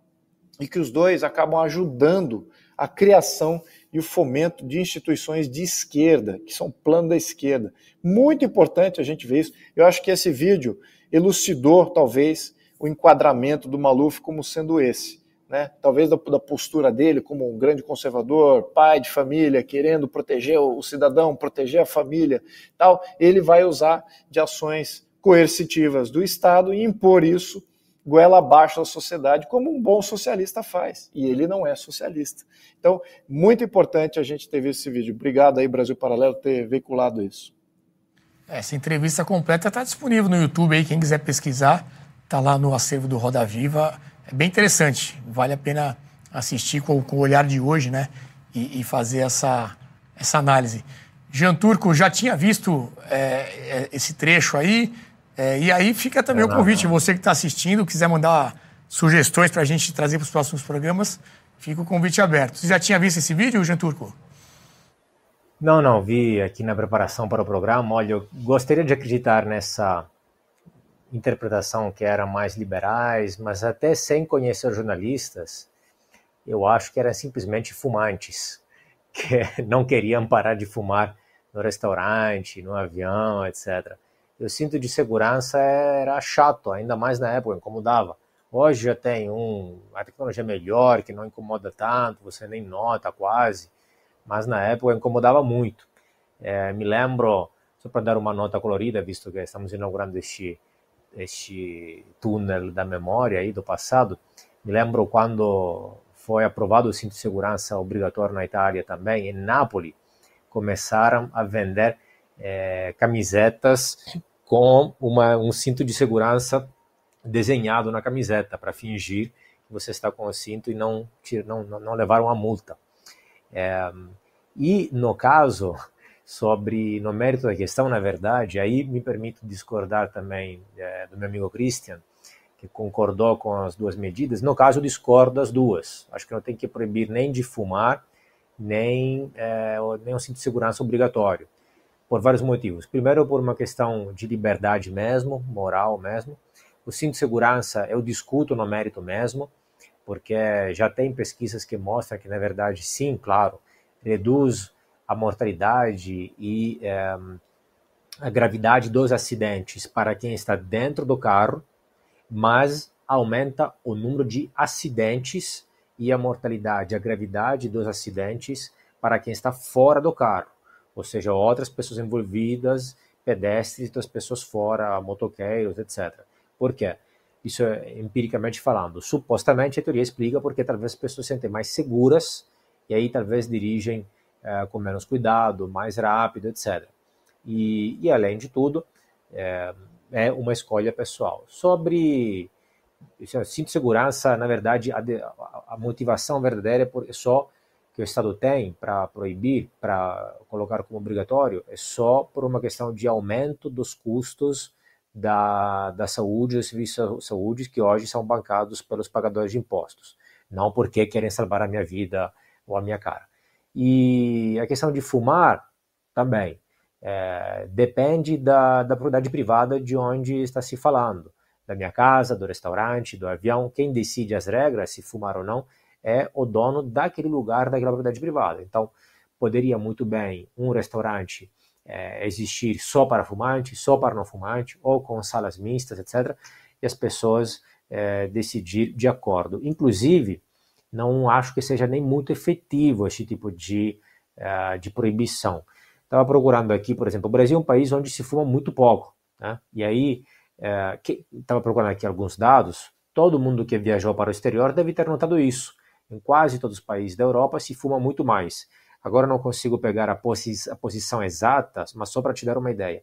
No Brasil, 16% da população é fumante, contra 44,7% do Chile, 39% na Grécia, 34% eh, na França, eh, ainda, vamos ver aqui alguns países, 28% na Alemanha, eh, ou ainda Estados Unidos, 25%, é, Suíça 25%, e Itália 23%, etc.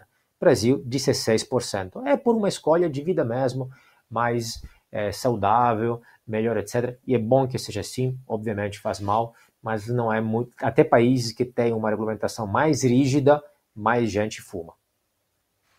Muito bem, ao longo dos programas, então, vamos trazer esse quadro aqui com alguma frase, alguma notícia do passado para a gente poder botar no contexto atual também acho que vai ser interessante. É, uma pauta aqui também que pegou os últimos dias, ou que na verdade deveria ter pegado mais o, o Christian, são os nossos indígenas, os Yanomami, né, que foram alvo aí de tantas críticas no governo anterior, a gestão do governo em relação a esses povos indígenas. É, Falou-se muito até em genocídio desses povos, por falta de atenção, por falta de cuidado do governo. E as notícias atuais não são boas para os Yanomamis. Nós temos aí a manchete do G1, que fala do retorno do garimpo, desnutrição, avanço da malária e mortes. O raio-x da terra Yanomami, um ano após o governo Lula decretar emergência. É, fala então que as, as ações do governo não têm feito é, resultado, não têm obtido resultado. E aí a gente se lembra, aqui não é o turno do tempo, né? Mas é algo que a gente traz também de um tempo anterior ao que estamos hoje, que é essa notícia da Revista Oeste, que traz o Barroso em 2021, não confundam, não é agora. Barroso dá cinco dias para Bolsonaro explicar a situação do povo Yanomami. Então aí você vê uma atuação bem diligente do STF. Na época você tinha ali algum número de mortes também. Óbvio que é uma situação preocupante, né? Você tem que tentar achar a melhor forma de ajuda humanitária e, e de inserção desses povos né, na sociedade atual. Mas na época havia campanhas dos artistas, reportagens no, no Fantástico, no Jornal Nacional. Hoje está lá a notícia, é verdade, né? Está sendo relatado, mas sem a mesma repercussão. Vamos assistir, eu comentei aqui de vídeo dos artistas, vamos assistir uma peça que viralizou em, nas redes sociais, com muitos artistas engajados pedindo para que ações fossem, fe fossem feitas lá atrás, em 2021. Hoje em dia não tem nada disso. Vamos ver. Preste muita atenção nessa frase. Para um povo ser dizimado, primeiro começam pelas crianças. E é isso que está acontecendo com os indígenas de Yanomami, em Roraima e no Amazonas. Nos últimos quatro anos, 570 crianças Yanomami morreram de fome. A causa dessas mortes está ligada ao garimpo ilegal do território que é sagrado para os indígenas. Esses garimpeiros poluem a água potável dos rios e desmatam o solo. Prejudica a alimentação e também traz doenças como malária e sarampo. Precisamos ajudar agora os nossos povos originários. Convidamos você a se juntar a gente à ação da cidadania que combate a fome há quase 30 anos. Nesse momento, a ONG está nos territórios Yanomami distribuindo cestas básicas e insumos para essas comunidades. E podemos fazer mais. Doe. Cada centavo conta nessa luta. A sua solidariedade é muito importante. Doe pelo Pix SOS arroba açãodacidadania.org.br. Vamos nos unir pelo futuro das crianças Yanomami. Pelo futuro de um povo que carrega a história do nosso país. É, então a gente aguarda aí a manifestação do pessoal, né? É, e eu acho que os números falam por si, né, é, o Cristian? Acho que é uma situação complexa, né? Você não sei se conhece aquela região, enfim, o povo fica Nunca tive isolado. Lá. Nunca né? tive, mas a gente tem lido muito a respeito nos últimos 30 anos, né? E eu vejo esse vídeo aí, junto com ele a gente devia colocar uma, outra manchete dessas semanas dos funcionários do IBAMA reclamando ou alegando ao presidente do IBAMA, ex-deputado Agostinho, que o IBAMA está abandonado. Né? Que é mais um pouco a mesmo, a mesmo, o mesmo roteiro. Uhum. É, de, jane... de 1 de janeiro de 23 para cá, nós estamos num outro país. Não existe mais aquilo que a gente via antes. Então, é o mesmo IBAMA, é a mesma instituição, o mesmo equipamento, a mesma Amazônia, é o mesmo parque, é o mesmo povo indígena, no mesmo lugar. E, e sobre as, as, as queimadas? Também não se lê mais nenhuma linha. Isso é que faz o descrédito, aos poucos, dos meios de comunicação principais. Nós estamos colocando um caso aqui muito. Não é, de, não é político, ele é, ele é técnico. Uhum. E, e, onde estão essas senhoras e senhores aí, todos de cabelo branco, alguns conhecidos, eh, premiados é, artistas? Onde é que eles poderiam, talvez, fazer um depoimento hoje? Pra... E, e, do Brasil e de fora também, né? Ah, as ONGs, DiCaprio, os DiCaprio da vida, exato. Então, assim, É. O Jean Turco, você tem acompanhado essas notícias? Como é que está aí a tua opinião sobre... Sim, olha, eu diria que é... Sim, essa incoerência é, desses artistas, dessas personalidades que agora se calam e não falam nada, isso é evidente, está sob os olhos de todo mundo. Aí eu vou tentar analisar por que talvez isso, isso acontece. Né? Acho que nós temos que entender o seguinte, que infelizmente a política é aquele jogo pelo qual é, nós tendemos a ser muito pouco racionais e mais tribais um lado contra o outro. Na verdade, nós seres humanos somos ainda muito tribais e menos racionais do que pensamos, do que gostaríamos de ser, do que fingimos. Então, neste caso, o que acontece é o seguinte: não, na verdade, que para eles não importam os Yanomamis, eles não sabem nem quem são, não sabiam e amanhã se, esque se esquecerão, não saberão também. É tudo uma instrumentalização para ir contra o outro lado. Então, quando era Bolsonaro, qualquer causa estava valendo.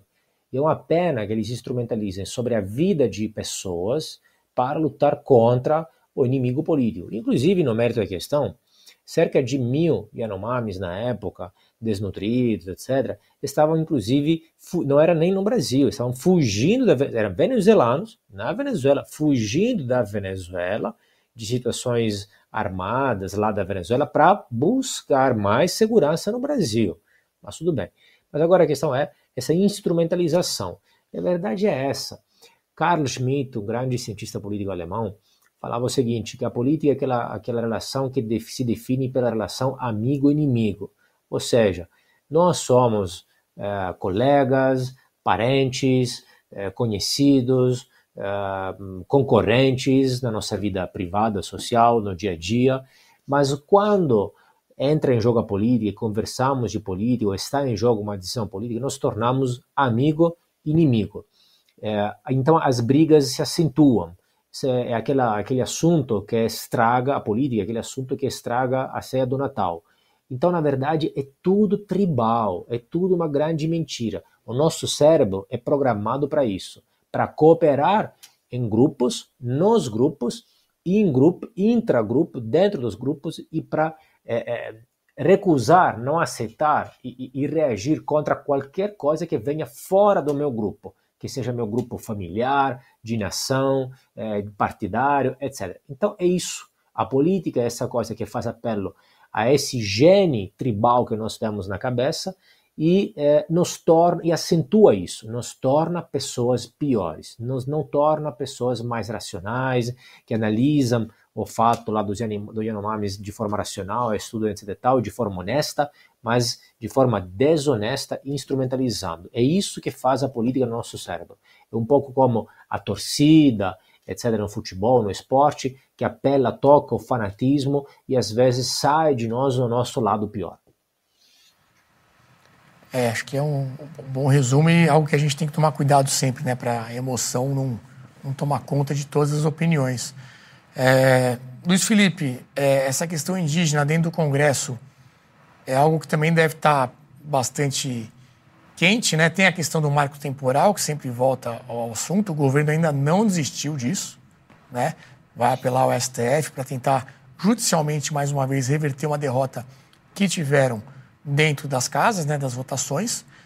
E quando a gente vê o problema real mesmo, né, as pessoas envolvidas nisso, parece que a situação deles não melhorou, pelo contrário, né? tem piorado em relação ao que tínhamos no governo anterior.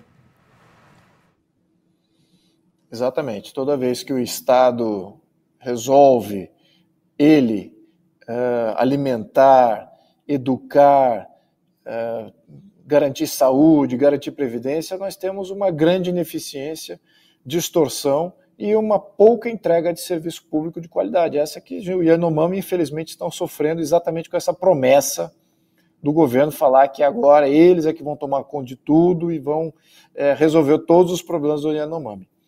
Muito bem, então, é, infelizmente, eles estão aí sofrendo com isso. Agora, certamente que essa crise que existe dentro do povo Yanomami será utilizada para o benefício do próprio Estado falimentar e próprio serviço falimentar que o Estado se, se propôs a entregar para os Yanomami.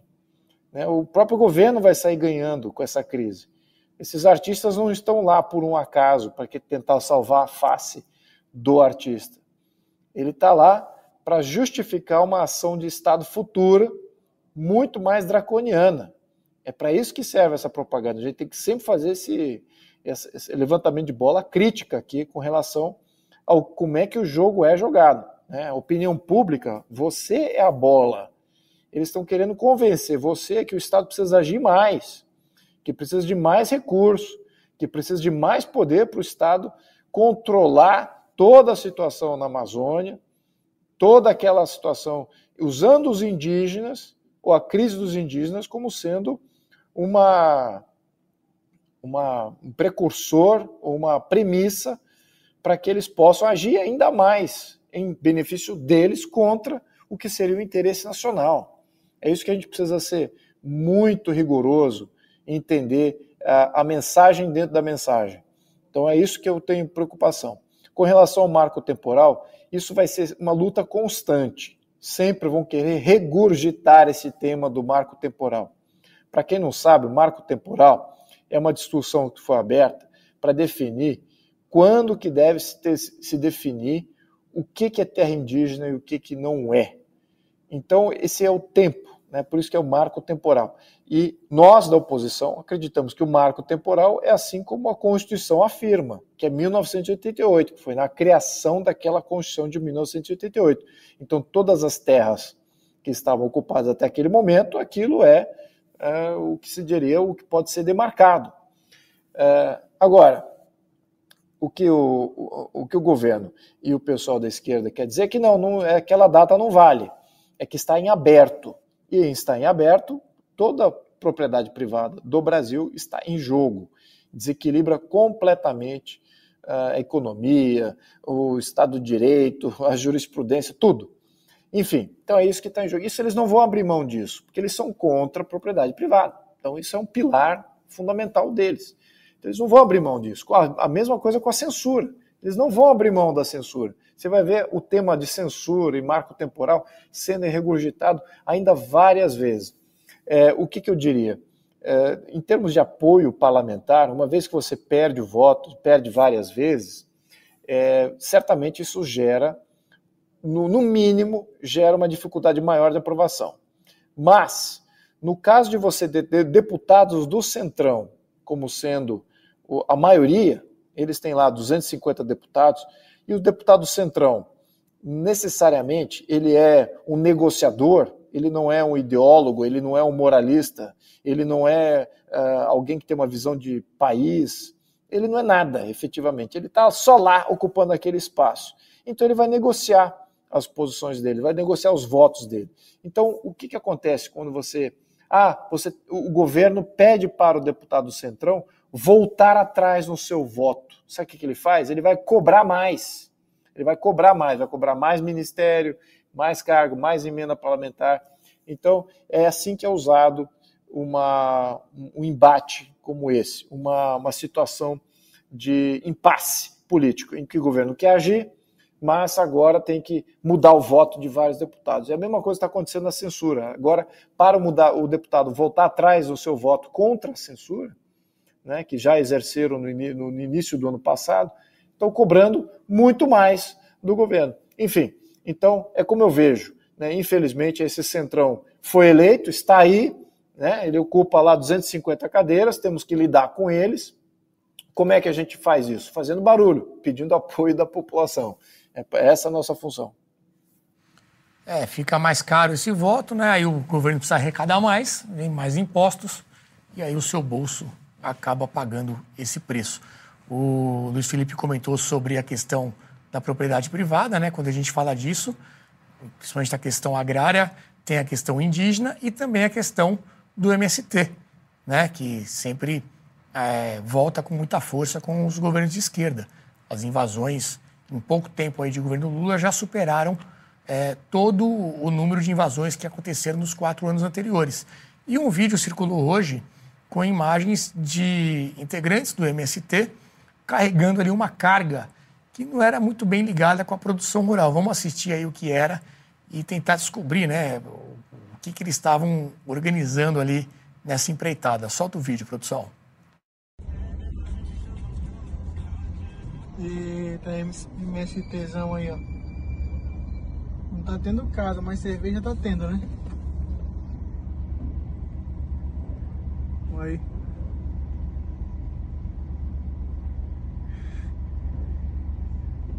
Na picape zona. Não tem casa. Mas cerveja tem.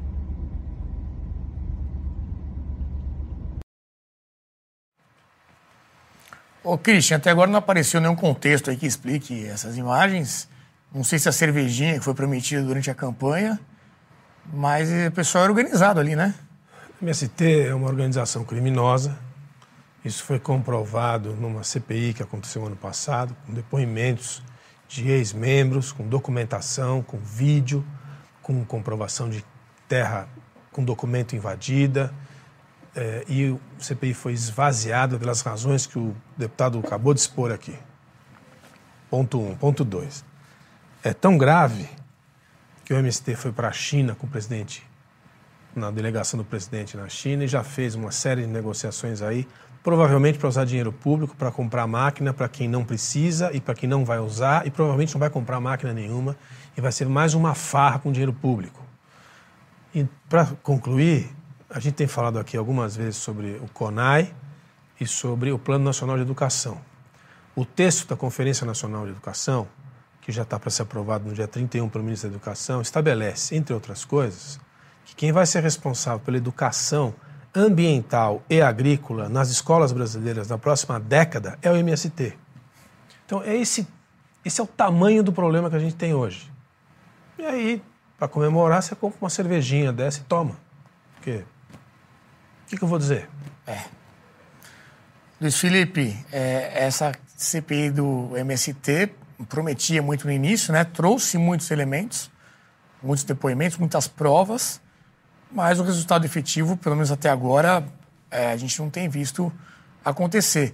Foi um caso desses em que o Centrão acabou ali se adequando à, à vontade do governo em troca de benefícios? Centrão e o presidente da Câmara. Os dois. Esses são os dois culpados de terem melado a CPI do MST. Então, está é, escancarado isso. Então, é, é, quase que podemos até publicar, ao menos essa é a minha opinião, tá? E digo isso bem claro, tudo é minha opinião, mas é, que fica óbvio que nenhum dos dois queriam levar isso a cabo, porque o governo via isso como parte central da estratégia de tomada do agro para si. Vamos lembrar aqui que o governo ele não quer destruir o agro, ele quer controlar o agro, ele quer que o agro seja dele, ou ao menos daquele que ele defina que seja o dono dos ativos, dos commodities que são produzidos exportados. É isso, é controle. Então, é isso que está em jogo. Né? Então, é, imagine só a China depender de pequenos e médios empresários brasileiros para garantir a sua alimentação. Na cabeça do chinês, isso simplesmente não é possível. É inaceitável. Imagine um comunista no poder permitir que pequenos e médios empresários de qualquer setor definam o preço das coisas, definam a oferta de qualquer coisa. Não, de jeito nenhum. É o Estado. Ele quer que o Estado, que eles é que definam isso tudo. Então, até por ideologia. Então, é, o governo nunca vai abrir mão de colocar o MST como sendo um grande perturbador da propriedade privada, até que toda a propriedade privada deixe de existir no Brasil. Eu já pontuei isso com relação à África do Sul. A África do Sul foi como há 5, 10 anos atrás, conseguiu uma maioria avassaladora de comunistas que alteraram a Constituição da África do Sul e acabaram com a propriedade privada. E pronto, o que é a África do Sul hoje? Foi até a líder daquele manifesto contra Israel. Virou quase que um, uma plataforma de fazer um ataque eh, de proxy aos inimigos dos poderes uh, eurasianos. Estou né? falando aqui uns jargões aqui bem grandes, tá? Mas é, quem acompanha a política e geopolítica sabe bem do que, que eu estou falando. É, a África do Sul virou mais um país fantoche do, do comando da Internacional Socialista, do todo o movimento internacional é, comunista, contrário ao livre mercado, contrário à democracia, contrário ao, ao Estado de Direito e contrário à propriedade privada, contrário à, à, à liberdade de expressão. Então, isso são pautas muito no cerne do comando totalitário, do comando ditatorial. Então, eles têm que ter o, poder de concessão agora de propriedade privada. E propriedade privada lá, ele tem um valor residual da prática. Ou seja, é, a prática diz que nem toda propriedade privada será violada. Agora, de jura, constitucionalmente, eles podem violar a propriedade privada quando eles quiserem. Isso significa controle. Quem de fato tem o controle é isso. É isso que o brasileiro, que o governo brasileiro quer, é isso que os comunistas que estão enraizados no governo brasileiro e nas instituições do Brasil querem, e é isso que a gente tem que lutar a ferro e fogo, é exatamente isso. É, então, essa questão do MST, ainda teremos vários ciclos, até a gente criminalizar e chamar o MST daquilo que o MST é, que é um grupo terrorista que viola a propriedade privada e que não dá uma solução para aquele que é o, é o sitiante, ele não dá, porque se você viola a propriedade privada, aquele que fez o movimento em prol da, do MST, no segundo momento ele pode ser invadido também. Quem é que vai garantir a propriedade dele se você perdeu, uh, você mesmo invadiu uma propriedade, você já violou a propriedade privada de outro e agora espera que a sua propriedade privada seja respeitada? Não vai ser não. Tem que chamar aqui atenção a esses uh, essas falsas esperanças que são dadas aí pelo MST, porque não é isso o plano de jogo, não. Essa propriedade deixa de ser de ninguém, passa a ser do governo, e controle é exclusivo dele. Enfim, então é isso que está em jogo. É um, é um projeto que não, não vamos ver o fim nessa. Não foi o, o, o início, nem o meio, nem o fim nessa CPI. Esperamos ter outra uh, reverberação disso, mas, como eu disse, e voltando aqui à conclusão, Centrão e o presidente de Câmara agiram para melar a CPI do MST. Muito bem. Jean Turco, em tese, a propriedade privada é um direito garantido pela nossa Constituição, né? mas essa mesma Constituição tem ali o conceito do uso da função social, né? tanto da terra ou da até mesmo de um imóvel urbano. E é nessa brecha que esses movimentos, se intitulam aí movimentos sociais, é, acabam utilizando para justificar suas invasões, que eles chamam de ocupações. É, como é que você vê essa questão aí do direito e essa, essa questão muito subjetiva, né? A função social, quem é que vai definir? É, é, tem ali um burocrata que vai falar, não, aqui está aqui tá cumprindo, aqui não está cumprindo. E muitas vezes isso também, diria que na maioria delas, é só uma, um grande pretexto para justificar algo ali que foi feito de forma já premeditada, sabendo que estava errado. Como é que você vê a, a propriedade privada no Brasil? Olha, eu respondo, mas primeiro, o vídeo é tão hilário que eu preciso me divertir dois minutos, por favor, né? Aí você vê, vendo este vídeo, porque essas pessoas não trabalham. É quatro pessoas para carregar as cervejas, cerveja da forma mais absurda possível. Tem, tem uma pessoa que, simplesmente tira de um carrinho para colocar em outro carrinho. que bastaria esperar que o carrinho esgote e colocar o outro lá na frente. Né? Ainda, eles assim estão fazendo a cadeia de montagem, né? reclamam tanto da cadeia de montagem das fábricas que internalizaram e ficou na cabeça deles. Né? Eu esperava no mínimo que fosse uma cerveja orgânica, ou no máximo uma cerveja nacional, mas se não era uma cerveja estrangeira uma multinacional, inclusive. Né? Eles, na loja do Movimento Sem Terra, vendem uma cerveja do MST, mas para eles tomam a cerveja industrial da multinacional estrangeira, etc. Ainda aquele carrinho lá atrás, que carro é? É um Hilux, por acaso? Muito bem, parabéns aos, aos justiceiros sociais que trabalham para os pobres sem terra, etc. Provavelmente essa cerveja também não estava cumprindo a função social, né? Agora, mais seriamente falando, né?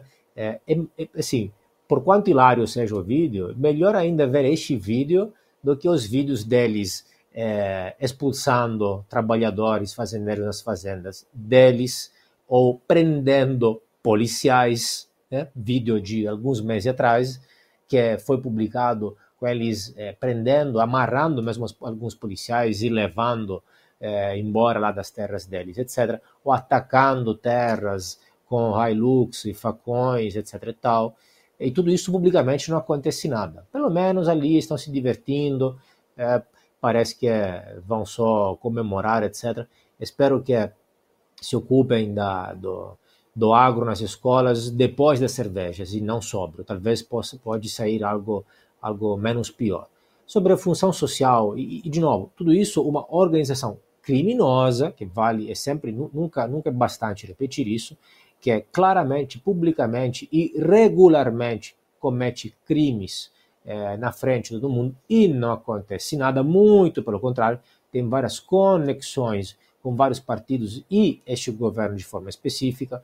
Então, crime instalado mesmo dentro das instituições políticas e e essa função social da função social da propriedade, obviamente, é um princípio que para alguns é bonito, porque não entendem que é, é, o que gera o impacto positivo para a sociedade da propriedade privada é a mesma propriedade privada, é a produção, a produtividade, o lucro, que gera riqueza, gera emprego, gera eficiência, gera bem-estar, gera produtos, serviços, tecnologia para todo mundo, especialmente para os mais pobres principalmente para eles.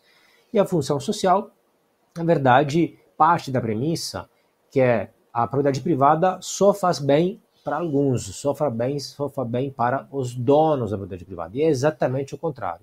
E, obviamente, tem também esses problemas de falhas, de arbitrariedade da interpretação, porque quem define, afinal, quem está cumprindo a função, qual terra está cumprindo a função social ou não, na verdade, é, é quem de fato decide e pode exercer este poder de forma arbitrária e para favorecer seus amigos, para desfavorecer seus inimigos políticos.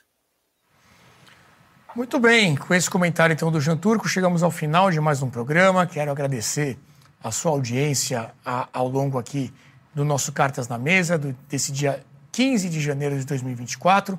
Nós nos encontraremos semana que vem, novamente às 20 horas. Agradeço aos nossos comentaristas sempre aqui conosco e também a você. Então fica o nosso encontro na próxima semana, ok? Um abraço e até a próxima.